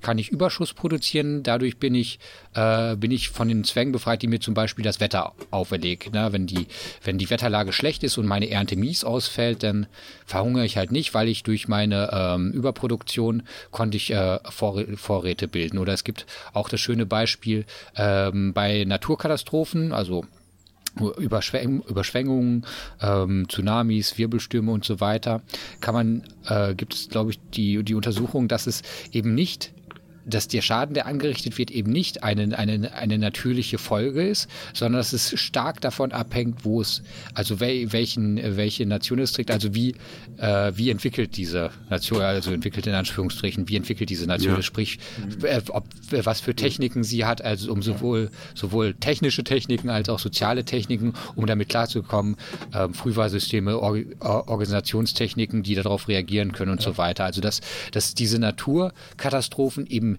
nicht halt einen, einen, einen unmittelbaren Effekt haben, sodass da was und wenn ich diese, wenn ich, sage ich mal, die natürlichen Zwänge, in denen, denen ich ausgesetzt bin, wenn ich die ähm, aufhebe, das kann ich halt durch soziale Techniken, äh, kann ich durch soziale Organisationen und so weiter tun, die mich dann allerdings auf der anderen Seite in diese sozialen Zwänge hineinnimmt, ne? weil die soziale Organisation, die darauf reagieren kann und so weiter, die stellt gewisse Ansprüche an die Menschen, die in ihr leben.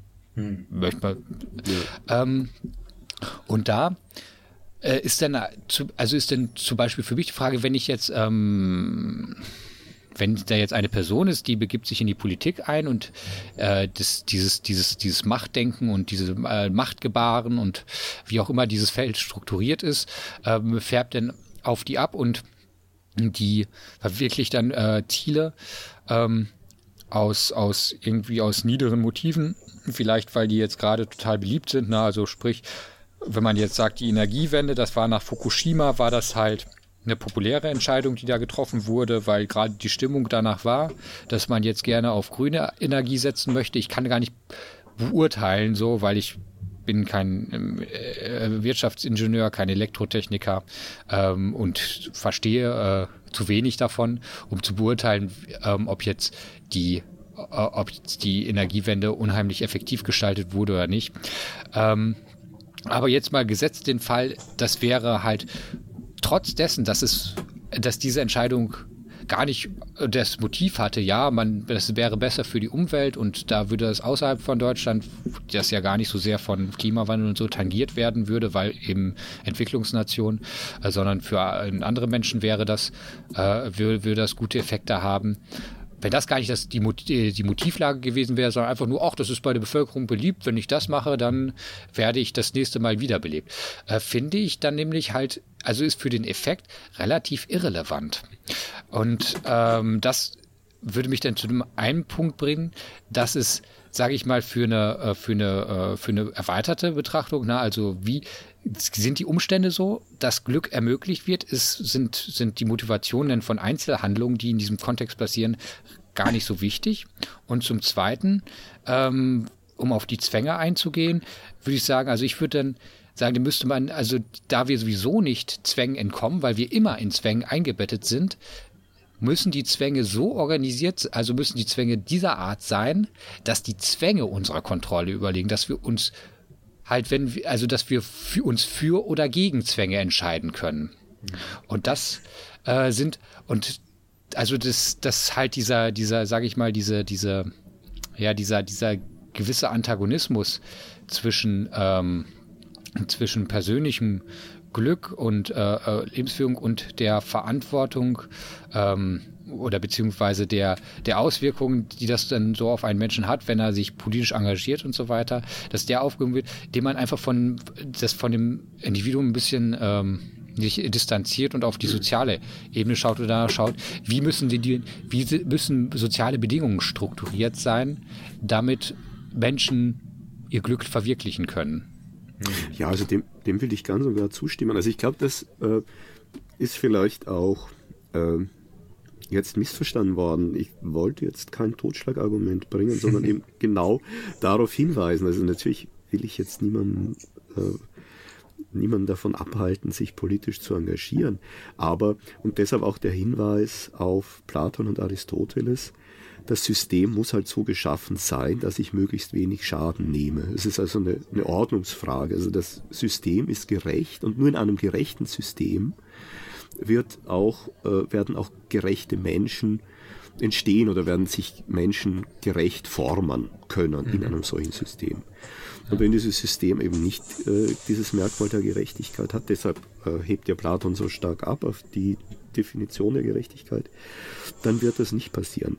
Also ich denke schon, dass die erste Aufgabe mal die sein müsste, das System, das politische System so zu gestalten, dass man darin auch reüssieren kann, äh, wenn man eben bestimmten reinen äh, Strategien der Demagogie, des Ausnutzens von, von Medien, ja, wir haben ja die letzten Monate das im Trump-Wahlkampf ja mitbekommen. Da wurden ja Nachrichten gefaked, da wurde ja tatsächlich eine eigene Realität aufgebaut.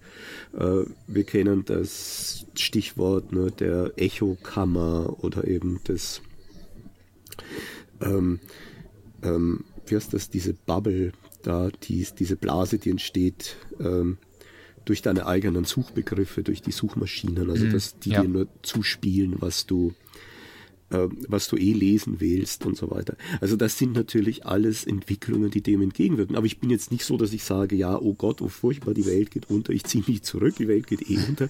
Äh, so würde ich das nicht sehen und so sehe ich auch die antiken Philosophen überhaupt nicht, sondern ähm, die waren ja keine Mönche. Also Mön das Mönchtum hat sich daraus entwickelt, das darf man ja auch nicht vergessen. Das war eine historisch sehr wirkmächtige Position. Aber die selbst waren ja überhaupt keine Mönche und mussten das ja eben auch oft nicht sein, weil die Gesellschaft eben entsprechend gestaltet war, dass man eben Kritik anbringen konnte, wie die Kyniker das gemacht haben.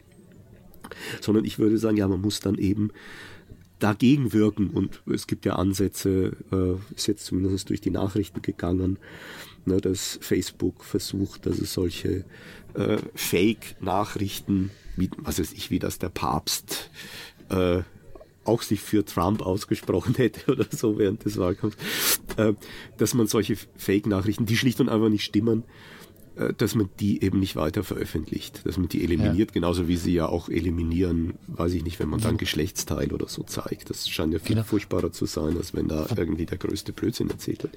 Also Wo, wobei da ist das auch Interessante, dazu muss natürlich Facebook gezwungen werden, weil das Facebook niemals von sich aus, also wobei Facebook dazu keine Motivation hat, das zu tun. Also face, äh, zu diesen Maßnahmen musste ja Facebook dann halt gezwungen werden. Ja, aber schon von der öffentlichen Meinung. Also ich glaube, genau, genau. Dem, dem Druck hat man sich dann gebeugt. Also ob man das jetzt auch. als zwingend bezeichnet, es ist eben, äh, es ist so das Spiel ne, von Angebot und Nachfrage, wenn Facebook nicht mehr das Angebot stellt, das die Menschen haben wollen. Das, das heißt, sprich, wenn die da die groteskesten, äh, irreführendsten Nachrichten verbreiten, dann äh, werden die Leute Facebook nicht mehr nutzen und aussteigen.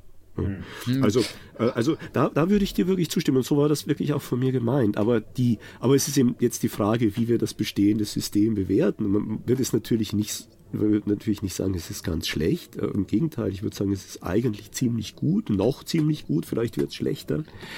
Ähm, aber wir müssen, das ist unsere Aufgabe, ne, das System dann so umzugestalten, dass die Menschen sich eben nicht verbiegen müssen, dass die nicht sozusagen Medien adäquat irgendwas sagen müssen, nur um halt in die Medien zu kommen. Aber ich sehe ja. nicht, dass wir da auf einem guten, insgesamt auf einem guten Weg sind, weil sowas wie ein Argument oder solcher überhaupt nicht mehr auftritt in der öffentlichen Debatte. Siehe Wahlkampf nicht, in den Vereinigten Staaten. Nichts ist so, nichts ist so wenig überzeugend wie ein gutes Argument. ja, das, soll, äh, sollte das wäre die Bedingung, ja, ja, sich halt nicht äh, jetzt als, äh, wenn man so möchte, philosophisch eingestellter Mensch äh, verbiegen zu müssen in der Politik. Ne? Ja, mhm. vielleicht ja. müssten wir auch mal drüber, das wäre ein wirklich interessantes Thema. Warum ist es so, dass ähm, man, ähm, also dass Stimmungsmache effektiver ist als Argumentation? Ähm, oder gibt es da einen zeitlichen Wandel? Da, das würde mir natürlich gefallen, weil ich dann aus diesem ähm, Themenbereich, wo wir jetzt sind, wo ich halt nur als Laie irgendwie äh, agiere und zwischendurch mal störende Kommentare sage, würde das natürlich dann direkt in meinen Bereich fallen. Ja. ähm, aber das, aber ich glaube, das will zu weit abschließen sollen. Aber ähm, was, was, ähm, also weil ich glaube, für diesen, für das Glück, ich schlag schon wieder mein Mikrofon, ich sollte damit aufhören. Das Mikrofon hat nämlich nichts getan. Ähm, äh, was für mich ganz, also was, was im Moment für mein, für, in, in, in mein Denken über dieses Glück wirklich so entscheidend ist, ist dieses Spannungsfeld zwischen ähm, Gesellschaft, also gesellschaftlichen Umständen und individuellen Glück. Ähm, wie das, wie das zusammenhängt, wie das sich gegenseitig beeinflusst, weil natürlich das eine ohne das andere gar nicht denkbar ist. Ne? Also dies, das individuelle Glück kann nicht außerhalb von Gesellschaft passieren, aber eine gesellschaftliche, ähm, aber naheliegenderweise kann Gesellschaft keine Auswirkungen auf hm. Glück haben, wenn es nicht dieses individuelle Glück, äh, Glück gäbe. Also ich glaube, ähm, wir fallen jetzt ein bisschen auch wieder in diese, äh, in die Mehrdeutigkeit zurück. Das ist mir vorhin auch aufgefallen. Ähm, äh, sprechen wir jetzt von dem emotionalen Glück oder von dem Gelingen, das also nicht an sich bereits äh, äh, mit Glück verbunden sein muss? Also ganz kurz, für mich ist, also ich, mein, mein Kreis, das unter diesem ähm, äh, im Moment über, äh, um diese Vorstellung, äh, die man vielleicht am besten als Zufriedenheit. Ja. Äh, na, also ein, sag ich mal, ein, ein, ein Leben, in dem man sich, sage ich mal, in, wie könnte man es am besten sagen, in ausgelassener Gemütsruhe befindet. Also, mhm. dass, dass einem einfach so erscheint, dass man das gerne weiterführen möchte, in der Art, wie es ist. Also das wäre jetzt, also das würde jetzt, also darum, um das kurz zu explizieren, darum kreisen jetzt so meine Gedanken, wenn ich so. über Glück rede. Also das ist so Lehrer, Lehrer Lempels Glück. Ne? Äh, ja, genau, das größte genau, Glück, genau. genau so heißt das, das größte Glück in dieser Zeit ist doch die Zufriedenheit und dann Rums es ging die Pfeife los. So, also das, ja. diese, dieses Glück ist natürlich sehr fragil oder diese Zufriedenheit ist sehr fragil. Aber da wollte ich jetzt nur, nur einwerfen, das ist natürlich nicht eben das, was Philosophen dann darunter notwendig verstehen. Ich glaube, die ja. wenigsten. Ähm, und es sind ja auch viele Wissenschaftler, äh, Künstler, für die so eine Zufriedenheit ja tödlich ist. Ne? Also das würde ich auch für mich reklamieren. Ich will eigentlich diese Zufriedenheit gar nicht realisiert haben und habe sie in meinem Leben auch nicht realisiert. Also diese Zufriedenheit, äh, also vielleicht noch ein bisschen abstrakter gefasst, würde ich da nicht unbedingt. Also es kommt darauf an, wenn man halt in einem Zustand zufrieden ist, in dem man dann halt morgens zur Arbeit geht, so das, mit der ist man zufrieden, abends raucht man sein Pfeifchen, mit der ist man zufrieden, dann geht man ins Bett schlafen und schwach zufrieden auf, nachdem man geschlafen hat. So, das kann dann eine Variante sein, aber wenn für einen Menschen dann halt nämlich eben diese Zufriedenheit bedeutet, äh, jeden Tag äh, neue Erfahrungen zu machen und so weiter, wäre das dann auch eine Zufriedenheit. Also ich würde diese Zufriedenheit dann eben nicht als, als eine, eine exakte Lebensführung äh, verstehen, sondern dann doch, also dann auf gehen. Also das Leben, mit dem man zufrieden ist, also die, ein Leben, an dem man eigentlich nichts ändern möchte, wie auch immer das für eine Person individuell ausfällt, was durchaus verschieden sein kann. Ja, aber Und, da haben wir ja wieder das Problem, warum soll das so sein? Also äh, das ist eben die Frage, warum ähm, soll ich nicht Kraft beziehen können aus eben dieser grundlegenden Unzufriedenheit, dass ich eben jeden Tag unzufrieden bin, wenn ich arbeiten mhm. gehe. Ne, also das ist ja das, worauf auch Ernst Bloch besonders mhm. abhebt. Ne? Immer dieses äh, vor sich zu haben, die Möglichkeit einer besseren Welt.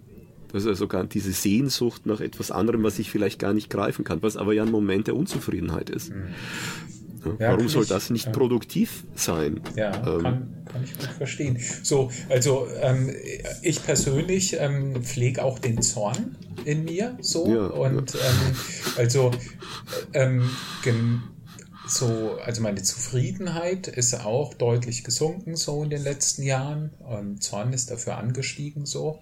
Und mhm. ähm, das finde ich auch, es ist, ist so im Sinne von, es gibt ja Kraft so, ne? Das ist so wie ja, so eine Energie. Ja, genau. Und ähm, wo sich, also wo andere auch zu, manchmal werde ich so ähm, kontaktiert oder konfrontiert damit, ähm, mit meiner Unzufriedenheit und mit meinem Zorn. Und es wäre doch was ja. Schlechtes so. Ne? Ähm, wo ich mir auch denke, naja, nein, eigentlich nee, möchte ich so behalten. So, ja. es gefällt mir so gerade besser. So. Ja. Ähm, ich weiß nicht, klar, ich glaube, wenn ich viel, äh, also wenn ich mehr Zufriedenheit habe, bin ich vielleicht, habe ich weniger Unglücksmomente. Ja. Und ähm, vielleicht auch mehr Glücksmomente. So, obwohl, das weiß ich nicht. Ähm, aber genau. Ähm, de, das ist der Nachteil, wenn man nicht so zufrieden ist. Aber ja, wer sagt eben, dass man ein zufriedenes Leben führen muss? Eben, das, also. Ich sage das. Nee. Nein, um deine Frage zu beantworten. Ich darf doch, was Alexander sagt.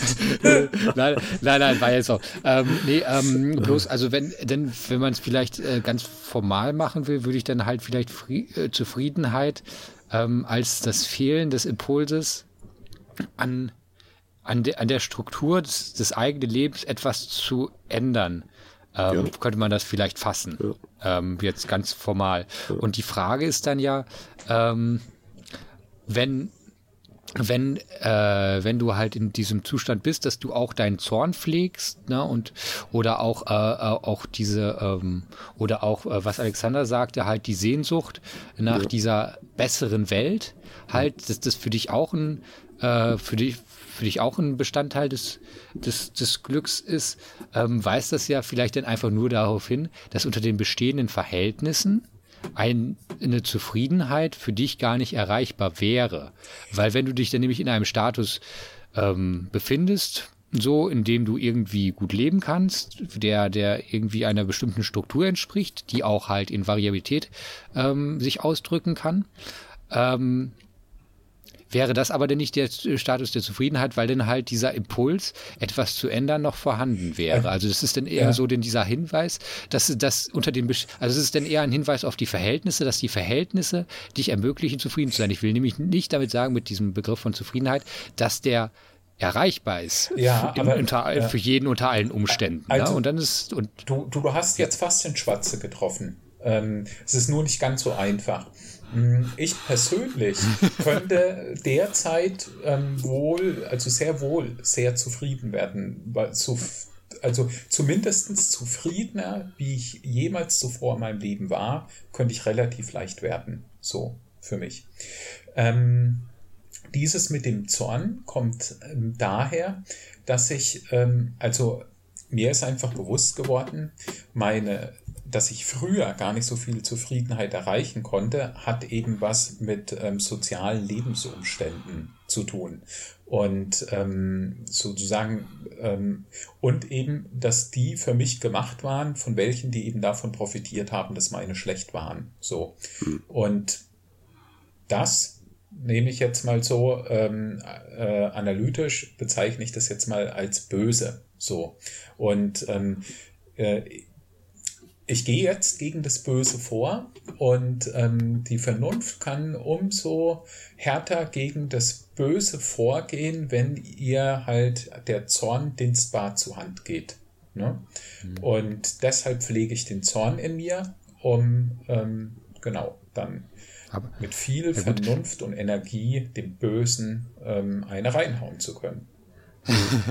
also, das Problem ist ja, ja mein, mein, würd, mein Zufriedenheitszustand ist ja, sage ich mal, nur, ist ja ein, ein ist ja dichotom, ist ein binärer Zustand. Ne? Also halt, wenn Zufriedenheit das Fehlen des Impulses ist, dann ist ein Zustand, in dem der Impuls möglichst gering ist, eigentlich nicht in dem Sinne dann Zufriedenheit, sondern ähm, dann steht und steht dann auch im Verhältnis zu einem zu einem zu einem Selbstbild, das man hat und so weiter. Also, aber ich, ich glaube, es brauchen wir jetzt. Aber ich möchte als einen grundsätzlichen, äh, ein grundsätzliches Argument gegen diese Zufriedenheitskonzeption ja, bitte, bitte. anführen. Oder zwei. Eins möchte ja. ich jetzt nur mal kurz erwähnen. Nämlich Nietzsche, der sich ja immer lustig gemacht hat über das Glück, der gesagt hat, und da meinte er dieses, dieses Zufriedenheitsglück, mhm. der ja gesagt hat, äh, der Mensch strebt nicht nach Glück, nur der Engländer tut das. Mit den Engländern meint er die Utilitaristen ne, im Wesentlichen, ne, die ja das mhm. Glück dann ins Zentrum ihrer Philosophie gestellt haben. Und was er damit angreift, und das kann man am Beginn des Zarathustra auch sehr schön lesen, ist eben so eine Position der, der spießigen Kurzsichtigkeit. Also, dass du halt dann lebst und du bist zufrieden und schaust nicht über deinen Tellerrand hinaus und hast so deine netten Freundeln, um halt auch mal österreichisch mhm. zu werden, oh, um dich herum und alle sprechen dir auch zu, wie toll du bist und du sprichst das den anderen zu. So kann man natürlich leben, wenn die, solange die Verhältnisse noch stabil sind. Ähm, aber äh, ist ein solches Leben, ist sicherlich produktiv im Sinne jetzt des Systems oder des Machtdispositivs. Aber ist es das, äh, ne, ist es wirklich ein gelingendes Leben? Und da würde Nietzsche sagen, nein. Äh, du musst noch Chaos in dir haben, um einen tanzenden Stern gebären zu können. So. Ist die Frage, ob man jetzt einen tanzenden Stern gebären soll. Wer braucht einen tanzenden Stern? Was soll das überhaupt heißen? Aber was er damit meint, ist eben gerade diese, äh, auch Grenzerfahrungen zu machen. Ist das nicht auch wesentlich äh, für unser Leben, für das Gelingen unseres Lebens, Grenzerfahrungen, die dann natürlich äh, nicht glückhaft sind, sondern vielleicht gelingen. Also das ist die, die eine Tradition, die man halt gegen eine solche Zufriedenheit, so eine Bürgerlichkeit anführen kann. Und die andere Tradition, die wäre viel grundlegender, das wäre Kant. Aber ich, wenn, wenn jetzt dazu jemand was sagen will, natürlich. Ja, aber, ja, ich, okay. ähm, aber wenn, also vorhin hast du gesagt, gelingendes Leben heißt doch eh nur ähm, die, nach den eigenen Standards gemessen. So.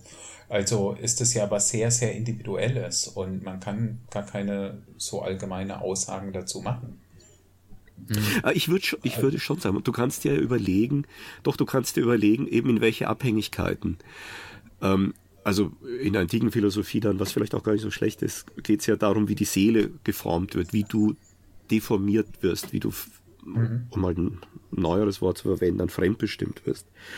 Ähm, denn wenn du eine Lebensform wählst, äh, eine spießige Lebensform, eine bürgerliche Lebensform, so ein Fall stellt Platon auch vor, der sagt, ähm, ne, bringt das in so einen Mythos und da werden äh, ausgestreut auf einem Feld lauter Lebensbilder. Und wir alle können herumwandern auf diesem Feld und uns diese Lebensbilder anschauen. Äh, und ein Mann, der darf als erster wählen, welches Leben er dann in seinem nächsten Leben haben wird, aber das ist so mythische Einkleidung.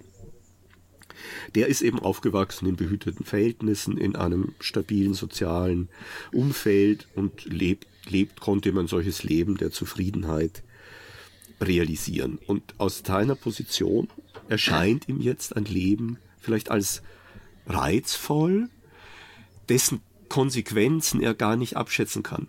Und wo er dann erst später merkt, nee, das ist eigentlich ein katastrophales Leben. Das ist ein, das Leben eines Tyrannen, eines Mannes. Und er schaut sich diese Lebensform an und da sieht er einen, einen sehr reichen, sehr mächtigen Mann und denkt sich, ja toll, reich und mächtig sein, das ist ja nichts Schlechtes, möchte ich auch haben. Der hat jetzt früher nicht viel nachgedacht, hat ja alles gut funktioniert und wählt dann dieses Leben, aber wenn er dann genauer hinschaut, merkt er, oh nee, das ist ja verbunden eben mit entsprechenden äh, Zwängen, die dann letztlich dazu führen können, Zwängen an der Macht zu bleiben, siehe Machiavelli, die dann dazu führen können, ne, dass der seine eigenen Kinder frisst und weiß ich nicht, da Blutbäder anrichtet, also ganz fürchterlich wütet.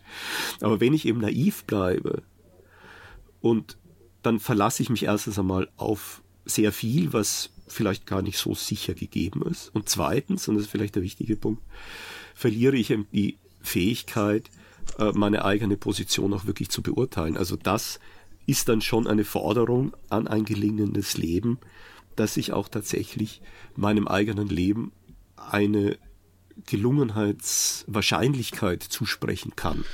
Ne, also, aber dass ich darüber nachdenke. Ich jetzt aber sagen, aber diese, diese Version sowohl von Nietzsche als auch von Platon, ja. äh, finde ich würde ich sagen, sind sehr viel spießiger als meine Formulierung eines Zufriedenheits, weil meine Formulierung ja eine Variabilität halt, weil sie eben nicht festlegt, halt die Lebensform, wie ist das gelungene Leben. Ne? Ich meine auch zum Beispiel sich dann für diese Wahl, man sieht einen reichen Mann, ne? also halt man kann den reichen Mann, die Lebensform des reichen Mannes auch nur attraktiv finden, halt, wenn man sozial so geformt wurde, ne, also ja. halt die, ja, also weil es gibt halt, es gibt ja keine Natur des Menschen, von der man wüsste so.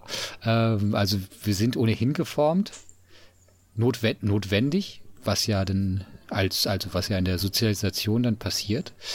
Ähm, Aber wir können uns äh, wieder neu formen. Das ist ja das Wesentliche. Also eigentlich von der von der theoretischen Konzeption her sind ja, wir dann ungeformt. Aber nicht wir sind faktisch immer geformt. Aber deshalb macht okay. ja Sokrates das, was er macht. Deshalb geht er zu, schaut sich ja viele Lebensformen an, weil er weil es sich selbst. Aber wir können uns nicht unabhängig von, von unseren sozialen, also wir können uns nicht unabhängig von unserer, unserem sozialen Umfeld halt neu formen. Also ich will auch gar nicht sagen, also dass diese Formen halt äh, statisch sind.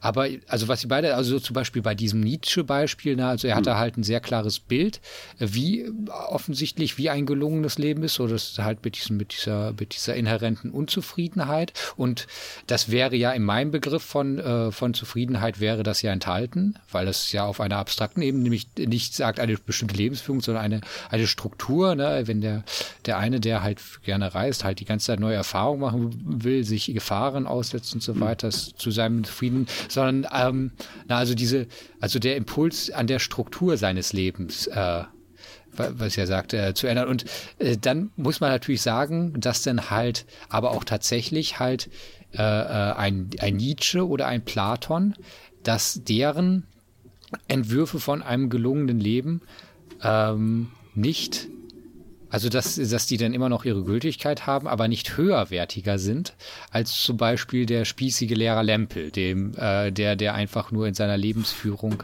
ähm, halt so dieses, dieses repetitive immer dasselbe äh, vor sich hinleben halt möchte und vielleicht mit, mit, äh, mit dem tanzenden Sper äh, Stern, der ihm entfährt, gar nicht mehr, gar nicht glücklich äh, würde, sondern dass es tiefe, tiefe Unzufriedenheit bereiten würde.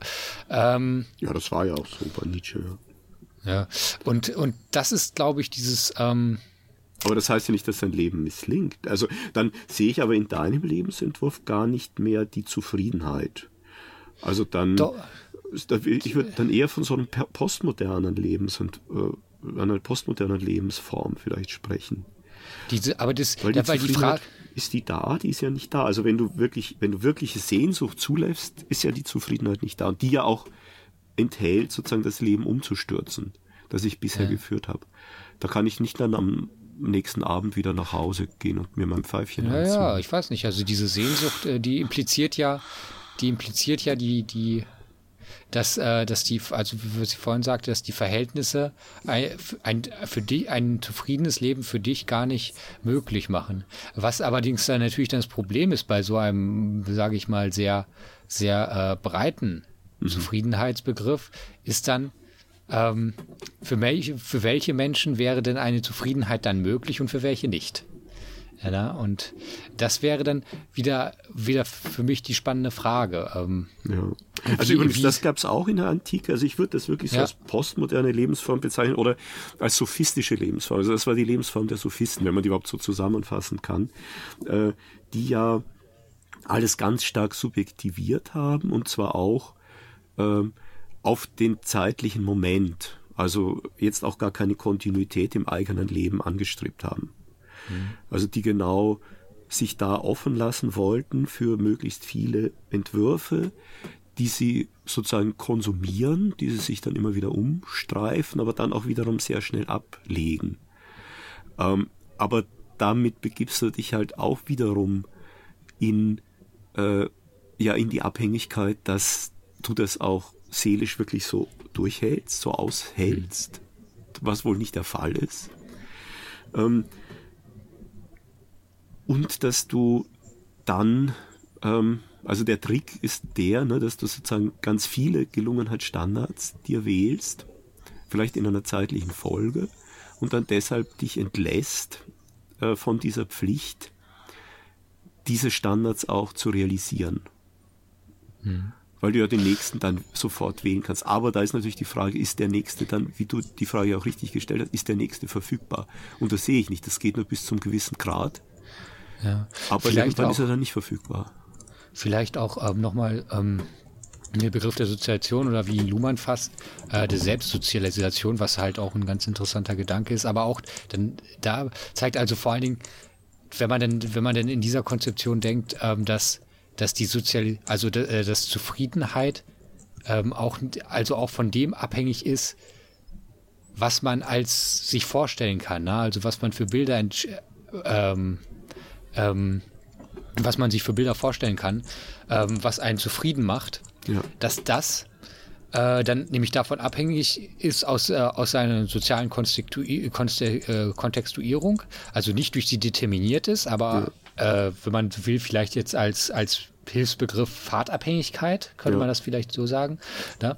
ähm, dass das ähm, dass, also dass, dass dann vielleicht auch diese, äh, dass, dass dann auch wieder interessant wird, welche Widersprüche in der Gesellschaft oder wie, wie eine Gesellschaft geformt ist, dass, dass dort Widersprüche aufkommen zwischen verschiedenen nicht miteinander vereinbaren Glücksbegriffen, Zufriedenheitsbegriffen und so weiter, die dann halt zu einem mh, hm, ständigen Spannung führen. Also wenn ich jetzt nur daran denke, äh, an die äh, an die na, also an, an, an zum Beispiel, was für unsere Gesellschaft ja konstitutiv ist, ist auch halt so das Hierarchiedenken und so weiter. Und da ist zum Beispiel ja das Glück, nämlich äh, äh in einer Position halt so ne, besser zu sein als andere Menschen, davon abhängig ist, dass andere Menschen halt schlechter sind und damit halt so in dieser allgemeinen, in dieser allgemeinen Konstitution halt die, das Glück der einen Gruppe vom Unglück der anderen Gruppe abhängt.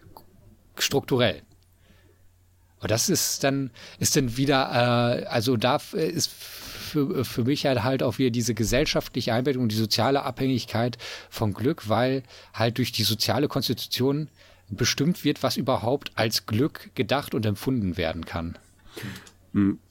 Ja, ich würde aber schon dann so der Kreativität da einen größeren Raum beimessen. Und da kann ich mich schon wirklich auch auf die Antike berufen. Du hast zwar mhm. recht, dass sozusagen dein Ausgangspunkt immer bestimmt ist von dem, was sozial vorhanden ist, aber du kannst in der Reflexion darauf dann doch eine Perspektive äh, gewinnen, die der sozialen Realität transzendent ist. Also das, glaube ich, ist auch der Inhalt, der Kern des platonischen Höhlengleichnis. Es geht ja auch, Platon ist ja im Grunde ein Sozialkonstruktivist, aber nur bis zu einem gewissen Grad, nämlich nur bis zu dem Grad, äh, wo er dann sagt, nee, es gibt aber auch die Möglichkeit, über diese sozialen Konstruktionen hinauszusteigen. Das kann ich aber nur, indem ich mich auf diese sozialen Konstruktionen beziehe ähm, kritisch beziehe, eben da einen Standpunkt einnehme, der eben nicht derjenige ist innerhalb von innerhalb der Gesellschaft aus. Äh, und diesen Standpunkt kann ich dann oder die Erkenntnisse, die ich dabei gewinne, kann ich dann fruchtbar machen, um äh, tatsächlich eine kreative Lebensform zu entwickeln, die so ähm, noch nicht vorhanden war und die ich jetzt auch aus der Gesellschaft nicht erklären würde können. Nämlich, ich glaube, Sokrates kann man nicht restlos erklären aus der Gesellschaft. Das war der erste Teil unseres Gesprächs. Es unterhielten sich Dr. Alexander, Dominik und Thomas.